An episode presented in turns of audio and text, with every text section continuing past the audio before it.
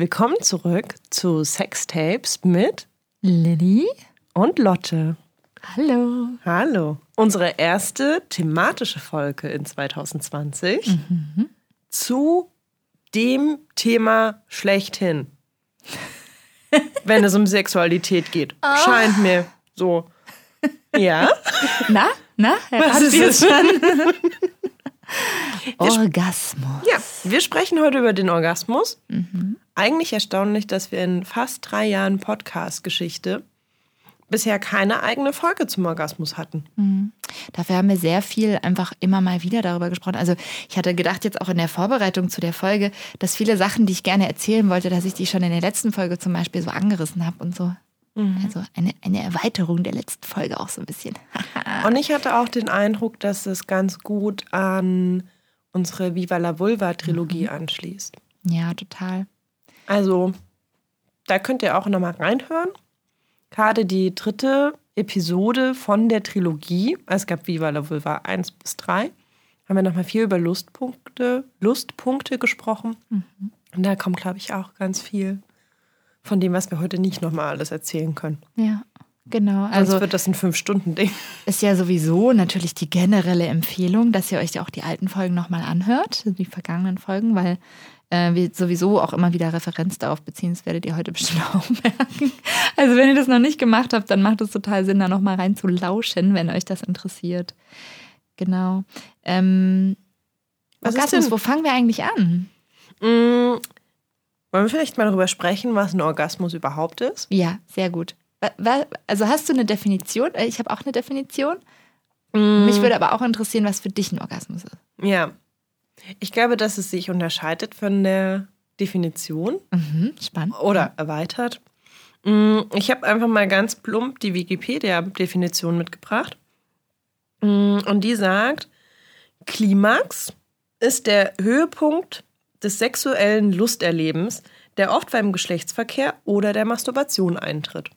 Das finde ich spannend, weil das finde ich eigentlich schon eine Wertung. Mhm. Also es sagt ja eigentlich schon, dass es der höchste ja, Punkt genau. ist so. Ich habe den Höhepunkt auch gelb markiert. genau, und ähm, Klimax ist altgriechisch Klimax, Treppe, Leiter, Steigerung. Also daher kommt es so ein bisschen. Mm.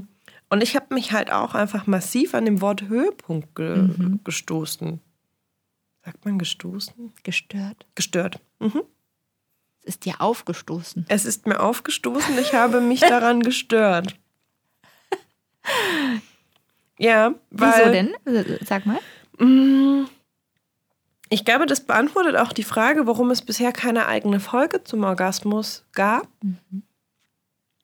Weil Höhepunkt ähm, suggeriert so ein bisschen, das ist das Ziel von Sex und von, ja, eigentlich sowohl von Sexualität mit mir als auch mit anderen. Das muss zum Orgasmus führen und das ist die Leiter dahin, der mhm. Weg dahin. Das Ziel. Das Ziel und wenn es erreicht ist, ist auch alles vorbei. Mhm. Und wenn es irgendwie nicht erreicht wurde, gab es irgendwie was war Dann ist also, was falsch gelaufen. Dann ist was falsch gelaufen, dann ist der, der Sex sinnlos. Hm. Mhm. So, daran habe ich mich gestört. Und also, vielleicht kann ich das irgendwie direkt vorwegnehmen. Mir ist der Orgasmus relativ egal. Mhm. Ist gut, dass wir darüber reden. ja, ja, aber ich möchte, so, was ist, denn, was ist denn deine reden? Definition auch vom Orgasmus? Würde mich dann voll interessieren. Also, was, wie würdest du das denn beschreiben, was das ist? Mm. Das ist ein Moment, ein körperlicher Moment. Ist gar nicht so einfach. Ist super oder? schwer, aber wenn ich das irgendwie beschreiben würde, ohne zu beschreiben, was jetzt irgendwie genau passiert und was abläuft, würde ich das beschreiben als ein Teil von Sexualität und ein Moment, wo sich irgendwie Lust sehr stark kanalisiert und entlädt. Mhm. Ja, also so im Sinne von Energie staut sich auf und dann wird es entladen. Mhm. mhm. Ja, cool. Ich habe äh, eine, eine Definition von ähm, Dr. Laura Merritt mitgebracht aus dem Buch Frauenkörper neu gesehen. das leider, habe ich äh, gerade erfahren, nicht mehr aufgelegt wird und man das nur noch für sehr, sehr teuer, sehr gebraucht äh, bekommen kann. Was ich sehr schade finde, weil es ist ein großartiges Buch, in dem wirklich sehr, äh, sehr detailliert auf die weibliche ähm, Anatomie eingegangen wird, insbesondere auf die Geschlechtsorgane in allen Formen und Varianten und so. Und das ist echt super spannend. Ähm, genau, aber ich hoffe, dass das vielleicht nochmal aufgelegt wird. Jedenfalls gibt es da die Definition, die ich deutlich wertfreier finde, deshalb lese ich sie mal vor. Orgasmus, Doppelpunkt. Scheiße, doch, hier steht auch Höhepunkt Verlesung. Damit. Aber anders. Also Höhepunkt der sexuellen Spannung mit den Muskelkontraktionen einhergehen, die für ein Abfließen des angestauten Blutes aus dem erregten und mit Blut gefüllten Genitalgewebe sorgen. Also weniger im Sinne von empfundener Höhepunkt und mehr im Sinne von, es ist der Punkt, an dem dann auf einmal so eine mhm. Kontraktion mhm. passiert, sozusagen. Also ja, ganz so wertfrei dann auch nicht, fällt mir gerade auf. Aber, ähm, aber tatsächlich auch viel mehr beschreibend, was so genau, im was Körper abläuft. Passiert, genau. Mhm.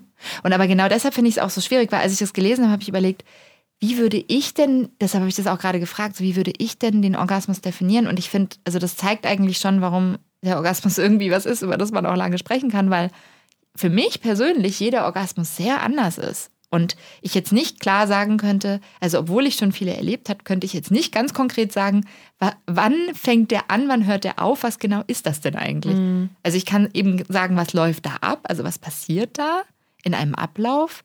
Aber ich könnte jetzt eigentlich gar nicht so genau eine Abgrenzung definieren. Also was mhm. ist es, was, wann ist es denn kein Orgasmus so? Also es ist schon wirklich so dieses, ein, ein sehr empfundenes, so Entladung finde ich ein ganz gutes Wort oder auch, also für mich ist es auch manchmal wie so eine Entspannung, also so, es spannt sich die ganze Zeit an und spannt sich an und dann macht es irgendwie eben so, eine, so ein pulsierendes, es hat eher so eine pulsierende Energie, also eben Muskelkontraktion und danach entspannt sich das sozusagen wieder. Aber im Endeffekt ist das ja auch eine total schwammige. Also könnte ich jetzt auch haben, wenn ich ein bisschen Beckenbodentraining mache und ist es dann ein Orgasmus? Nee, also so, ne? Schon mhm. irgendwie relativ. Ja. Also ich, ich finde es auch irgendwie ganz spannend. Ich habe dann gestern in Vorbereitung mal ähm, geschaut, was das Internet so zum Orgasmus sagt. Ähm, dieses Internet. Dieses Internet. Und was ich ganz, ganz spannend fand, war, ähm, also darauf möchte ich auch noch eingehen, sind so die ganzen Fragen, die rund um den Orgasmus gestellt rund um den Orgasmus gestellt werden. Also sowas wie was kann ich tun, wenn ich zu früh komme? Was kann ich tun, wenn ich gar nicht komme? Wenn ich sehr selten zum Orgasmus komme? Hm, hm. hm. Also so mhm. sehr viele problembehaftete Fragen dazu schwirren irgendwie auf vielerlei Plattformen rum. Aber selbst wenn man irgendwie mal so ich glaube, ich habe nur Orgasmus eingegeben und dann sind so die Top-Treffer alle rund um, den, rund um den weiblichen Orgasmus. Mhm. Oder fast alle. Alles, was sie über den weiblichen Orgasmus wissen sollten. Mhm. Und ganz viel Versuche von Beschreibungen, was bei einem Orgasmus passiert. Mhm. Also auch so, ich weiß nicht, ich bilde mir ein, dass ich das vielleicht sogar in der Schule gelernt habe. Also so diesen ähm, Spannungsverlauf mit es baut sich irgendwie so langsam ein Plateau der Erregung auf und mhm. dann passiert irgendwie im Körper dies, das und jenes und irgendwann kommt es zum Höhepunkt. Genau, ich habe auch die Phasen hier. Äh, ich bin jetzt in dem Buch Die Sexualität des Menschen von Götz Kokott äh, aus der Reihe Beckwissen. Das ist schon relativ alt, das habe ich irgendwann mal vor Ewigkeiten besorgt. Noch mit D-Mark-Preis hinten drauf, wow. so alt. Ähm, und hier werden sozusagen nach Masters Johnson von 1970 yeah. die äh, die Phasen. vier Phasen eingeteilt, genau. Also erste, also die sind für sowohl männliche als auch weibliche Körper erstmal gleich. Äh, erstens Erregungsphase, dann zweitens Plateauphase, dann drittens Orgasmusphase, also da passiert dann der Orgasmus so in der Theorie. Und viertens Rückbildungsphase.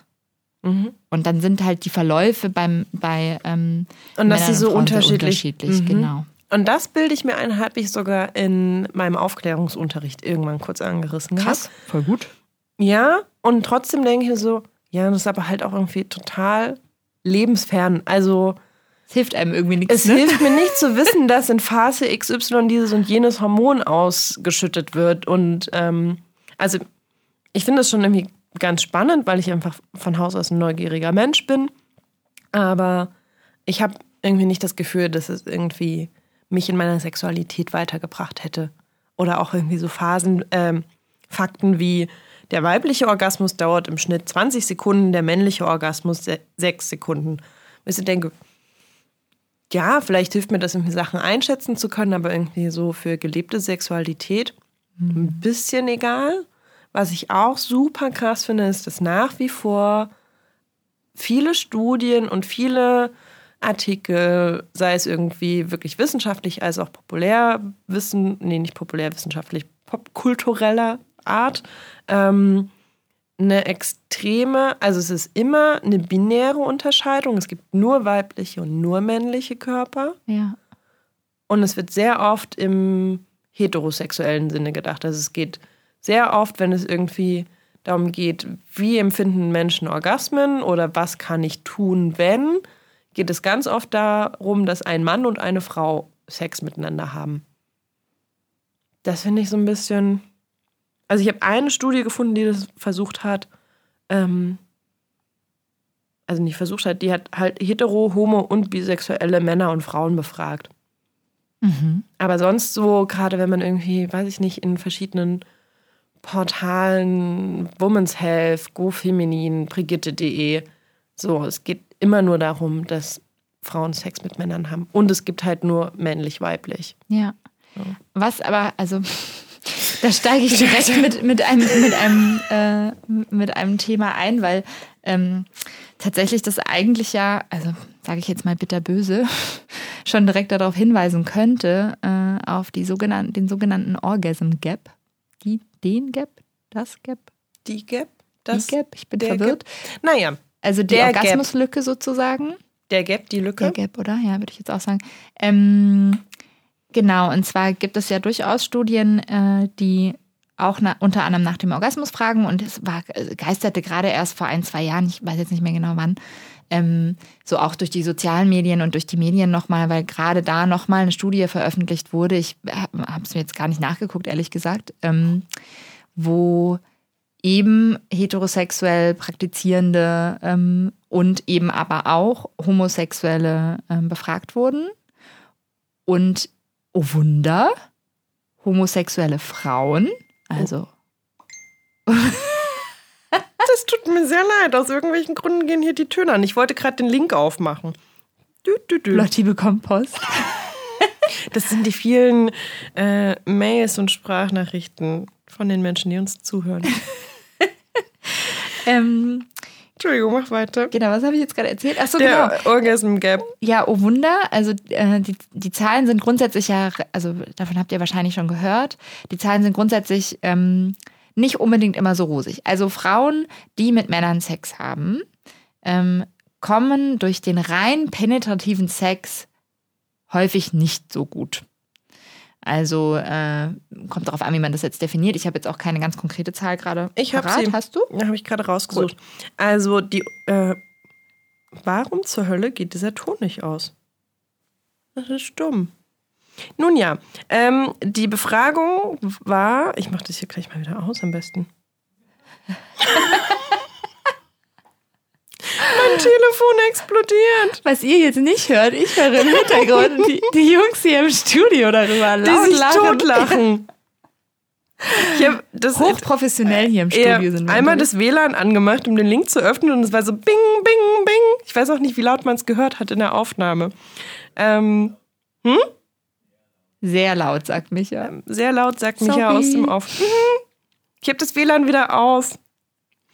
Also, die äh, Befragung war von der Chapman University in den USA und es wurden irgendwie über 50.000 hetero- und homosexuelle Frauen und Männer befragt und mh, 95 Prozent der Männer gaben an, beim Sex einen Orgasmus zu haben und Frauen haben angegeben, beim Sex 65 65 Prozent der Frauen haben angegeben, beim Sex mit anderen einen Orgasmus zu haben. Und Sex heißt jetzt in diesem Fall Penetrationssex. Kurz zusammen, Oder heißt das wirklich einfach jede Form von Sex?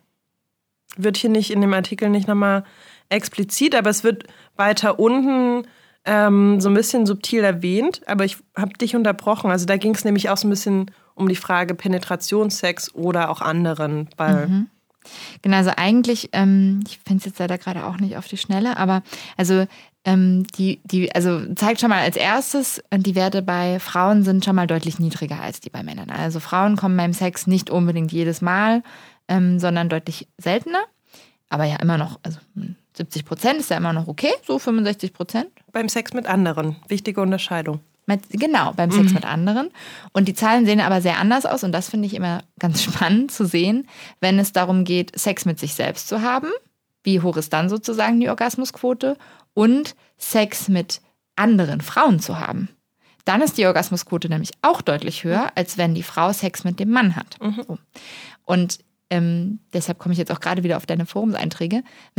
in dem Moment, in dem ich vielleicht nicht so genau weiß, also wenn ich jetzt die Frau bin, die äh, Sex mit dem Mann hat und ich habe das Gefühl, irgendwie ich komme nicht so häufig, wie ich das vielleicht gerne würde, dann gehe ich vielleicht eben auch eher in ein Forum und gucke irgendwie nach. Aber es waren keine Forumseinträge. Sondern so redaktionelle Beiträge, mhm. meinst du jetzt? Ja, einfach Online-Medien. Genau, passt ja trotzdem, ja. weil tatsächlich ist es so, in dem Moment, in dem, ich meine, es gibt diesen großen Mythos, der Orgasmus der Frau, der große Mythos. Und wo ist überhaupt dieser G-Punkt? Und wie macht man das überhaupt mit der Stimulation der Frau? Das ist ja alles so kompliziert. Das kann sich ja keiner merken. Das muss ich mir in irgendeinem Medium jetzt erstmal anlesen. So. Also das hat ja viel auch mit dieser Narrative zu tun von, so, der Orgasmus ist für Frauen nicht so leicht. Und diese Narrative wiederum hat ganz viel damit zu tun, dass wir hier von Frauen reden, die mit Männern Sex haben. Das finde ich ganz spannend. So. Lotti macht, mm, nee. Naja, also ich würde, ich will, also mich regt daran ganz viel auf und ich mhm. glaube, man muss aber eine wichtige Unterscheidung machen. Ähm, also nochmal um diese Zahlen zu dem Orgasm Gap. Also wenn man irgendwie sich anguckt, was bei Solo-Sex passiert, dann sind es irgendwie so Zahlen um irgendwie 91 Prozent versus 93 Prozent. Und ich weiß gar nicht, hast du die Zahlen von den homosexuellen nee, Frauen? eben irgendwie nicht. Aber ich, du erzählst mal und ich gucke mal genau, weiter. Genau, ich habe die, ich hab die glaube ich, hier gehabt. Ah, hier. Ah, und beim, genau, beim Sex 95% der Heterose heterosexuellen Männer, 89% der homosexuellen Männer und 88% der bisexuellen Männer, also die Top 3 rund um die 90 bis 95 Prozent haben beim Sex mit anderen Menschen einen Orgasmus. Und dann kommt aber 85 Prozent der lesbischen Frauen haben beim Sex einen Orgasmus. Ich weiß auch nicht, wie die Fragestellung war, ob immer, oft. Mhm. Mhm. Genau, also ich gucke hier jetzt auch gerade ähm, und, und die machen hier auch nochmal die Unterscheidung, das finde ich auch spannend, weil macht ja auch voll den Unterschied, ob ich Sex mit einem neuen Partner habe oder Sex mit einem schon bekannten mhm. Partner, mit dem ich vielleicht schon häufiger Sex hatte, weil das macht natürlich auch nochmal einen Unterschied für, wie äh, wahrscheinlich es ist, dass ich äh, auch einen Orgasmus ja. habe. Naja, aber was mich, also wo ich irgendwie einsteigen wollte und wo ich erst irgendwie abgefeiert habe, ist so dieser Mythos, den ich gerne auch irgendwie aufbrechen würde mit ähm, Frauen und beziehungsweise sehr zugespitzt, alle Frauen kommen nur sehr schwer oder gar nicht zum Orgasmus. Und das ist irgendwie ein riesiges Mysterium mit, wir müssen das irgendwie, wir brauchen 20.000 Anleitungen und wo ist überhaupt der G-Punkt? Und wenn sie dies tun, dann können sie dieses Ding durchbrechen und sie zum Orgasmus bringen. Mhm. Es gibt auch Frauen, die sehr leicht zum Orgasmus kommen. Mhm. Und es gibt aber andersrum, gibt es ja auch diesen Mythos von, alle Männer kommen super leicht und immer zum Orgasmus. Mhm. Also es ist so in beide Richtungen wirklich schwierige Vorurteile über die jeweilige, weiß ich nicht. Wie einfach kann ich mein Gegenüber erregen und zum Orgasmus bringen? Mhm. Ja. Also das nervt mich und ich weiß aber nicht, ich glaube, das Problem liegt nicht daran, dass Frauen Sex mit Männern haben. Nee. Da habe ich das Gesicht so ein bisschen verzogen. Ja, also was ich aber schon erstaunlich finde, ist, ich habe die Zahlen jetzt tatsächlich nicht gefunden. Natürlich sehr unpraktisch. aber also ich weiß Wurscht. noch, dass es, äh, dass es tatsächlich äh, ganz schöne Unterschiede waren. Wir Und, können ja das, du kannst es ja nochmal raussuchen, dann packen wir das ja, in die genau. Shownotes. Also wenn wir es noch finden, dann packen wir das rein. Ähm, was ich daran schon erstaunlich finde, ist, also irgendwo kommt es ja her. Also warum haben denn Frauen, die mit Frauen Sex haben, mehr Orgasmen sozusagen oder eine höhere Orgasmusquote äh, beim Sex als Frauen, die mit Männern Sex haben. Und ich sage nicht, dass das an den Männern liegt und auch nicht am Penis und auch nicht am Penetrationssex so. Aber ich glaube, woran es schon liegt, ist vielleicht an einer anderen Form von Kommunikation und äh, an, an einfach, ja, an, an, im Endeffekt an genau diesem doofen Mythos. Also, wie häufig hatte ich schon mit Männern Sex, bei denen ich gemerkt habe, die sind so gehemmt, einfach mal zu fragen, was ich mag oder ob das jetzt gut ist, was sie da machen für mich oder so, weil die so, weil die so dachten, sie müssen jetzt aber irgendwie dafür sorgen, dass ich jetzt auf jeden Fall komme. Und wenn ich nicht komme, dann haben sie versagt. So. Mhm. Und also, ne, da, es gibt so viele Auswüchse davon. Dann wird irgendwie nicht richtig nachgefragt. Genauso gibt es ja aber auch, ja, also ne, kann man auch wieder umdrehen, so, ja, wenn, wenn die nicht kommt, ist sie ja selber schuld, so. Ich habe ja gar, also das ist mhm. ja eh schwierig bei den Frauen, ich habe damit nichts zu tun irgendwie. Also es gibt so viele, ähm, weiß ich nicht, wie ich sagen soll. darf so ich viele, mit einer Vermutung rein? Hemmungen irgendwie. Also ich glaube nicht, dass ähm, lesbische Frauen oder bisexuelle Frauen per se besser kommunizieren können, was sie beim Sex wollen. Ich glaube, da hängt aber so der zweite Mythos dran, ist nämlich, richtiger Sex ist es erst dann, wenn penetriert wird, also mhm. in einem gegengeschlechtlicher Sexualität. Ähm, und ich glaube, da kommt man dem Ganzen näher. Also diese ganzen Studien haben dann auch so weitergedacht. Mhm. Und das bricht so ein bisschen, also früher und teilweise gibt es immer noch diese Unterscheidung, war ja zwischen klitoralen und vaginalem Orgasmus. Der nächste Mythos. Der nächste Mythos, den wir gleich vielleicht mal aufdecken sollten.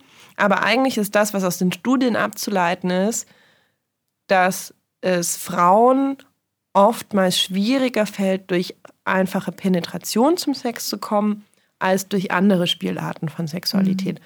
Also zum Beispiel, ähm, dass sie geleckt werden oder dass sie gefingert werden, dass sie irgendwo anders vielleicht auch angefasst werden. Es geht nicht nur um die Vulva, man kann auch zum Orgasmus kommen, keine Ahnung, wenn die Brüste angefasst werden und mhm. stimuliert werden oder andere Sachen irgendwie, je nachdem, wo die eigenen Lustpunkte sitzen, ähm, dass es dann vielen Frauen viel einfacher fällt zum Orgasmus oder dass es deren Weg ist, um einen Orgasmus zu erreichen, mhm. als die reine Penetration mit einem Penis, einem Dildo, einem Vibrator. Ja. Und also da finde ich zum Beispiel auch immer wieder spannend, dass so, also dazu habe ich noch nie eine Studie gelesen, aber das würde mich mal total interessieren, ähm, weil es gibt auch sehr große Unterschiede in den, in den Nationen. Also die viele, äh, gerade große Befragungen kommen ja oft aus den USA. Und ähm, ich finde es total spannend, mal zu wissen, ob es zum Beispiel Unterschiede gibt in, in also wenn unterschiedliche Praktiken äh, eher vorherrschen, zum Beispiel, im, so in der Masse, sage ich jetzt mal, äh, an, an, in der Masse an, an vögelnden Menschen. ähm, und ob das eben einen, einen, deutlichen Unterschied dann hat, äh, einen deutlichen Einfluss hat sozusagen auf diese Zahlen. Also weißt du, wie ich meine, wenn jetzt Na, zum Beispiel, ich glaube, ich das ist der Hinweis, so den man aus diesen Befragungen von äh, heterosexuelle Frauen versus homo- und bisexuelle Frauen, genau. weil also du kannst auch irgendwie mit Hilfsmitteln natürlich penetrieren bei lesbischen Sex, aber ich glaube, das ist so ein bisschen das, was dahinter steckt und was daraus auch abgeleitet wurde, dass andere Praktiken eher in den Fokus rücken und mhm. dadurch mhm. vielleicht. Ja, genau. Also genau, um das vielleicht auch äh, nochmal aufzuklären mit dem vaginalen und dem klitoralen mhm. Orgasmus, weil genau das ist ja eigentlich die Fragestellung so ein bisschen. Also du hast gerade gesagt, jeder Mensch hat sehr unterschiedliche Lustpunkte. So. Es gibt bestimmte Punkte, die sind einfach grundsätzlich bei vielen Menschen wirklich starke Lustpunkte. Also die Nippel sind so ein Klassiker, die Klitoris ist ein Klassiker, die Eichel und so. Ähm, aber das kann natürlich von Mensch zu Mensch sehr verschieden sein. Und es ist aber schon so, dass ähm, in, also so rein anatomisch, dass sozusagen die Nerven alle sehr stark verwoben sind. Also wenn wir jetzt mal über den weiblichen Orgasmus sprechen zum Beispiel, dann ist der Beckenboden äh, sehr stark miteinander verwoben, verwoben. Die Nervenstränge, die Muskelstränge, ist alles sehr stark miteinander verwoben. Mit, Und was heißt miteinander? Mit, miteinander verwoben im Sinne von, wenn. wenn Untereinander. Also die hängen sozusagen zusammen, die kann man nicht einzeln setzen. Also du kannst nicht einfach sagen, so es gibt die Klitoris und die ist völlig getrennt von dem Beckenboden und der ist völlig getrennt von okay. dem Vaginaleingang oder so ist es mhm. eben einfach nicht, sondern es hängt ja alles sehr stark zusammen. Mhm. Ähm, und ich glaube, dass äh, sehr lange eben so immer die Geschichte erzählt wurde. Ich glaube, das ist auch so ein, so ein äh, war das nicht auch so ein Masters Johnsons Ding oder war, ging das noch früher auf Freud zurück? Ich kann mich gerade nicht erinnern. Freud. Ähm, also Freud hat mehr oder weniger postuliert, dass ähm, nur ein vaginaler Orgasmus bei der Frau ein reifer Orgasmus ist. Und wenn die Frau nicht vaginal durch reine Penetration kommen kann, dann ist sie sozusagen unreif. Dann ist ihr Orgasmus unreif, klitoraler Orgasmus ist unreif. Das ist sozusagen nicht, nicht der richtige Orgasmus. So, dann ist die einfach noch gar nicht richtig entwickelt als Frau. Also totaler Quatsch weiß man natürlich heute. Und ähm, auch deshalb so ein bisschen Quatsch, weil rein anatomisch sowieso alles so stark zusammenhängt, dass es, dass es vielleicht unterschiedliche Triggerpunkte gibt, aber im Endeffekt alles zusammenfließt. Das heißt, ich kann einen, einen vaginal ausgelösten Orgasmus haben, der aber trotzdem in der Klitoris sozusagen sich manifestiert. Ja. Vielleicht müssen wir da kurz noch mal was zur Klitoris sagen, für ja. alle, die unsere Viva la Vulva Trilogie noch nicht gehört haben. Mhm. Oder Shame on you. da haben wir, haben wir noch mal sehr lange über, den, ähm, äh, über das große Unwissen über die Klitoris gesprochen. Die Klitoris ist nämlich viel mehr als der kleine Kopf, der sichtbar außen sitzt, sondern die Klitoris ist ein Organ, was irgendwie so zwischen sieben und zehn Zentimeter groß sein kann und so wie so Ärmchen hat und Schwellkörper, die abgehen und die halt ähm, also die am äh, Scheidenschlauch lang gehen, die irgendwie in das Becken reingehen. Das heißt, wenn ich also penetriert werde, in die Oberschenkel auch, in die Oberschenkel ausstrahlen, dann wird auch die Klitoris mit stimuliert. Das ist das, was Lilly meinte mit, das ist extrem verwoben. Und ganz lange, also diese Unterscheidung zwischen klitoralem und vaginalen Orgasmus kam zu Zeiten, als alle davon ausgingen, dass die Klitoris nur dieser kleine Kopf ist, der draußen mhm. sichtbar ist. Genau. Und äh, es hat ja leider auch sehr lange gedauert, haben wir da auch schon erzählt, aber sage ich immer wieder gerne, weil ich mich immer wieder darüber aufrege, dass erst 1998, glaube ich, 97 irgendwie, ja, irgendwie so um den Dreh, also viel zu spät so oder so, ähm, das Ausmaß der kompletten äh, Klitoris sozusagen erst so richtig klar geworden ist und eben auch, dass diese ganzen Schwellkörper dazugehören und dass die im Endeffekt sehr ähnlich funktionieren wie zum Beispiel Schwellkörper im Penis eben auch. Also man hat eben einfach ein Schwellgewebe, das äh, mit da dranhängt. Man hat die Nervenenden, die da dranhängen. Man hat die ganzen Muskelstränge, die da dranhängen. Das meinte ich vorhin mit verwoben. Und all das funktioniert natürlich zusammen. Das funktioniert natürlich nicht getrennt. So, ja eigentlich auch völlig logisch. Und diese Schwellkörper, wenn die halt wirklich stark anschwellen, sozusagen, ähm, dann richtet sich auch die Klitoris so auf. Also die ist im Endeffekt wie so ein, wie so ein, also wie bei einer Eichel auch, wie so ein kleiner Penis, die richtet sich wirklich so nach oben auf, je nachdem, wie sie halt sitzt, logischerweise. Und diese Klitorisperle, die dann eben rausguckt, die kann auch wirklich wie so eine kleine Eichel von dem Penis auch deutlich so rausgucken dann auf ja, einmal. Und steif werden. Genau, die ja. wird steif, genau. Also ist eben auch ein Schwellkörper. Ja. Ja. Naja. Genau, aber äh, genau, haben wir das jetzt äh, mhm. final geklärt? Also äh, vaginal und klitoral und you name it. Es gibt ja tausend andere Trigger, die man irgendwie noch nehmen, mhm. nehmen könnte so. Naja, also ich glaube, was mir wichtig war, ist, dass diese Unterscheidung, die auch immer noch rumgeistert, also irgendwie Freud hat damit angefangen, ähm, nach wie vor ist es irgendwie, wird das so benannt als Unterscheidung. Mhm die gibt es so klar nicht. Also ich glaube, man kann unterscheiden zwischen, kann ich durch reine Penetration kommen oder brauche ich vielleicht auch irgendwie andere Praktiken, andere Triggerpunkte. Vielleicht kann ich nur zum Orgasmus kommen, wenn man irgendwie nebenbei noch meine Nippel stimuliert. Kann auch sein. Aber es gibt halt diesen klassischen Zweiklang. Und wie kommst du, vaginal oder klitoral? Mhm. Ähm, ist Quatsch, weil das halt irgendwie sehr eng miteinander verbunden ist. Mhm. Ja. Und gleichzeitig finde ich es total spannend, weil also ich selber auch schon erlebt habe, dass, ähm, ja, ich habe ja vorhin gesagt, so Orgasmen sind für mich sehr verschieden und hängen von ganz vielen unterschiedlichen Faktoren ab, wie ich die wahrnehme. So, also das hängt davon ab, wie ich mich grundsätzlich gerade fühle, ob ich total fit bin und energetisch, ob ich total äh, wirklich gerade voll horny bin und voll Lust habe, oder ob ich eher gerade so ein bisschen so, oh ja, vielleicht masturbiere ich halt mal wieder zum Beispiel. Ähm, äh, das hängt auch davon ab, wie, wie mein Umfeld gerade ist. So, also ähm, bin ich gerade mit einem Partner, sind wir irgendwie in Ruhe oder in Stress? Also hängt ja von tausend Faktoren ab irgendwie. Und ich habe ne? einen lustigen Faktor im Internet gefunden. Was denn? Irgendwie, man hat, glaube ich, eine doppelt so hohe Wahrscheinlichkeit zum Orgasmus zu kommen, wenn man warme Füße hat. ich hab's immer gewusst. Ernsthaft? Das finde ich richtig gut. Keine, ohne Prozentangabe, aber es ist wahrscheinlicher, einen Orgasmus zu haben, wenn man warme Füße hat. Ich finde das großartig, weil für mich ist das total so, also wenn ich nicht, wenn ich kalt, wenn mir sehr kalt ist, wenn ich kalt, ich habe immer kalte Füße irgendwie sehr schnell, wenn ich kalte Füße habe, dann habe ich das Gefühl, als wäre in meinem ganzen Körper wären alle Venen wie so zusammengezogen, so kalt, ja. so. Und ähm, wenn ich dann äh, sozusagen Lust empfinden möchte, funktioniert das nicht so richtig, weil ich ja gar nicht so richtig durchblutet bin, sozusagen. Das wäre so ein schöner Dialog. Und was brauchst du, um Orgas zum Orgasmus zu kommen? Ich würde gerne meine Wollsocken anziehen. Dann geht das gleich. Also, falls ihr das noch nicht ausprobiert habt. Manchmal kann es so einfach sein. genau.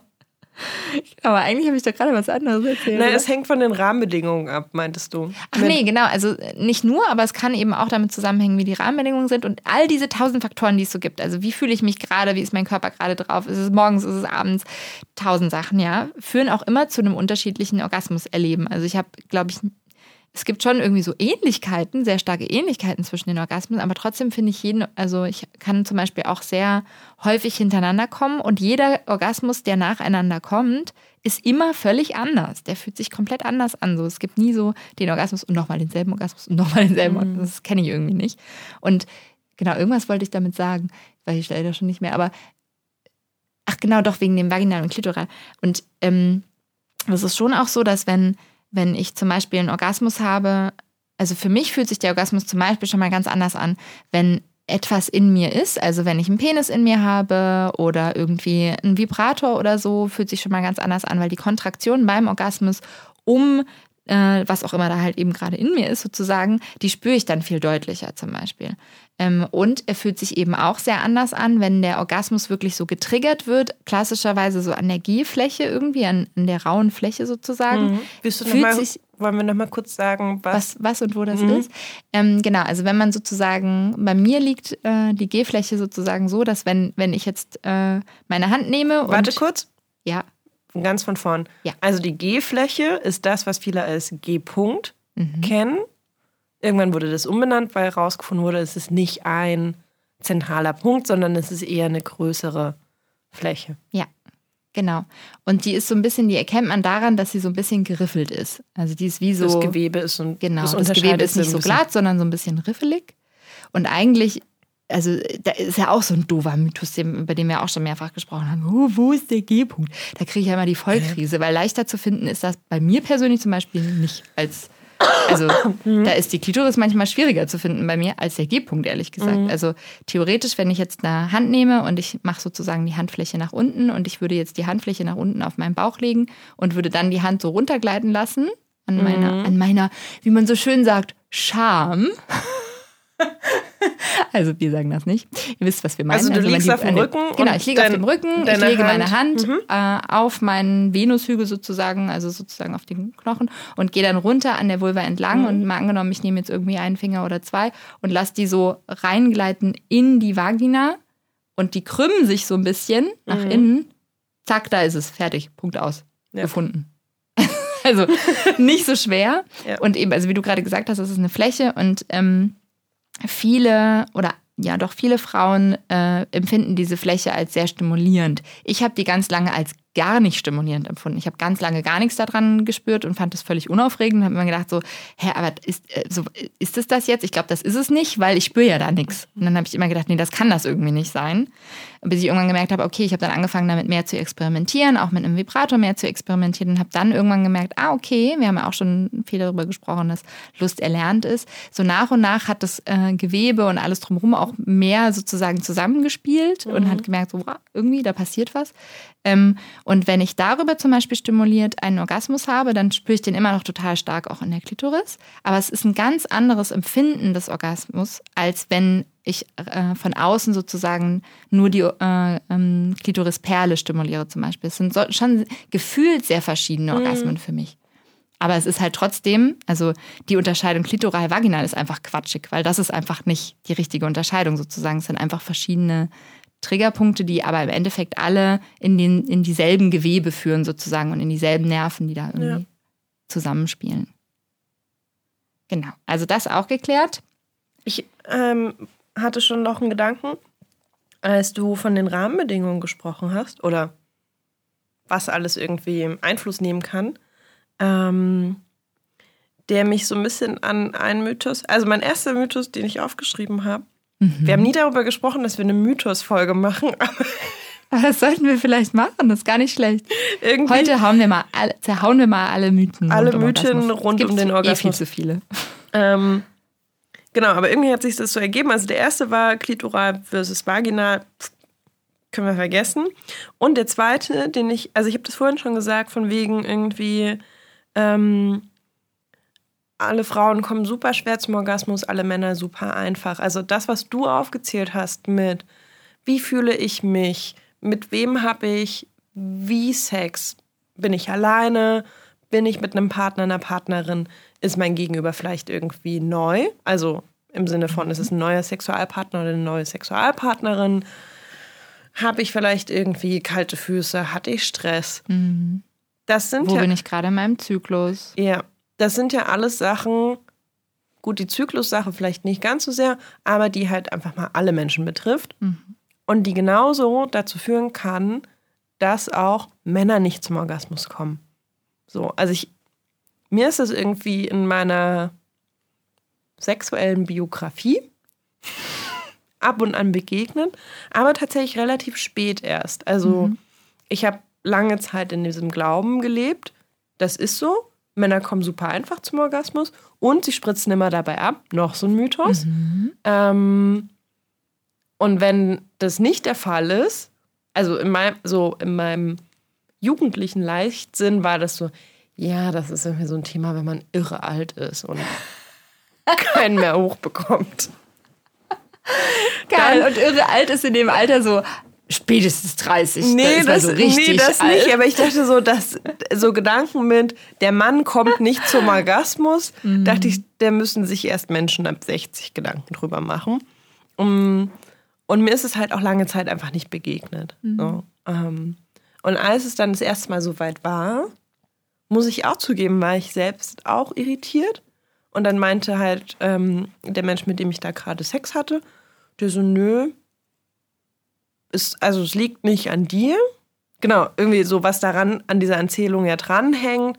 Also entweder ist, Wer ist schuld? Die große Schuld. Genau, wer ist schuld? schuld? also hat der Mann Oh irgendwie ein gesundheitliches Problem. Das ist irgendwie die einzige Ausrede, die irgendwie gilt. Oder habe ich es irgendwie nicht gebracht? Also wenn ich irgendwie als Frau mit einem Mann Sex habe. Ähm, und klar, also ich war davon auch nicht frei. Ich war auch erstmal irgendwie irritiert.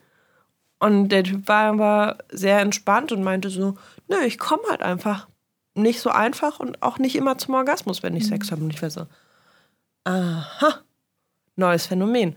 Und Das gibt es. das gibt es.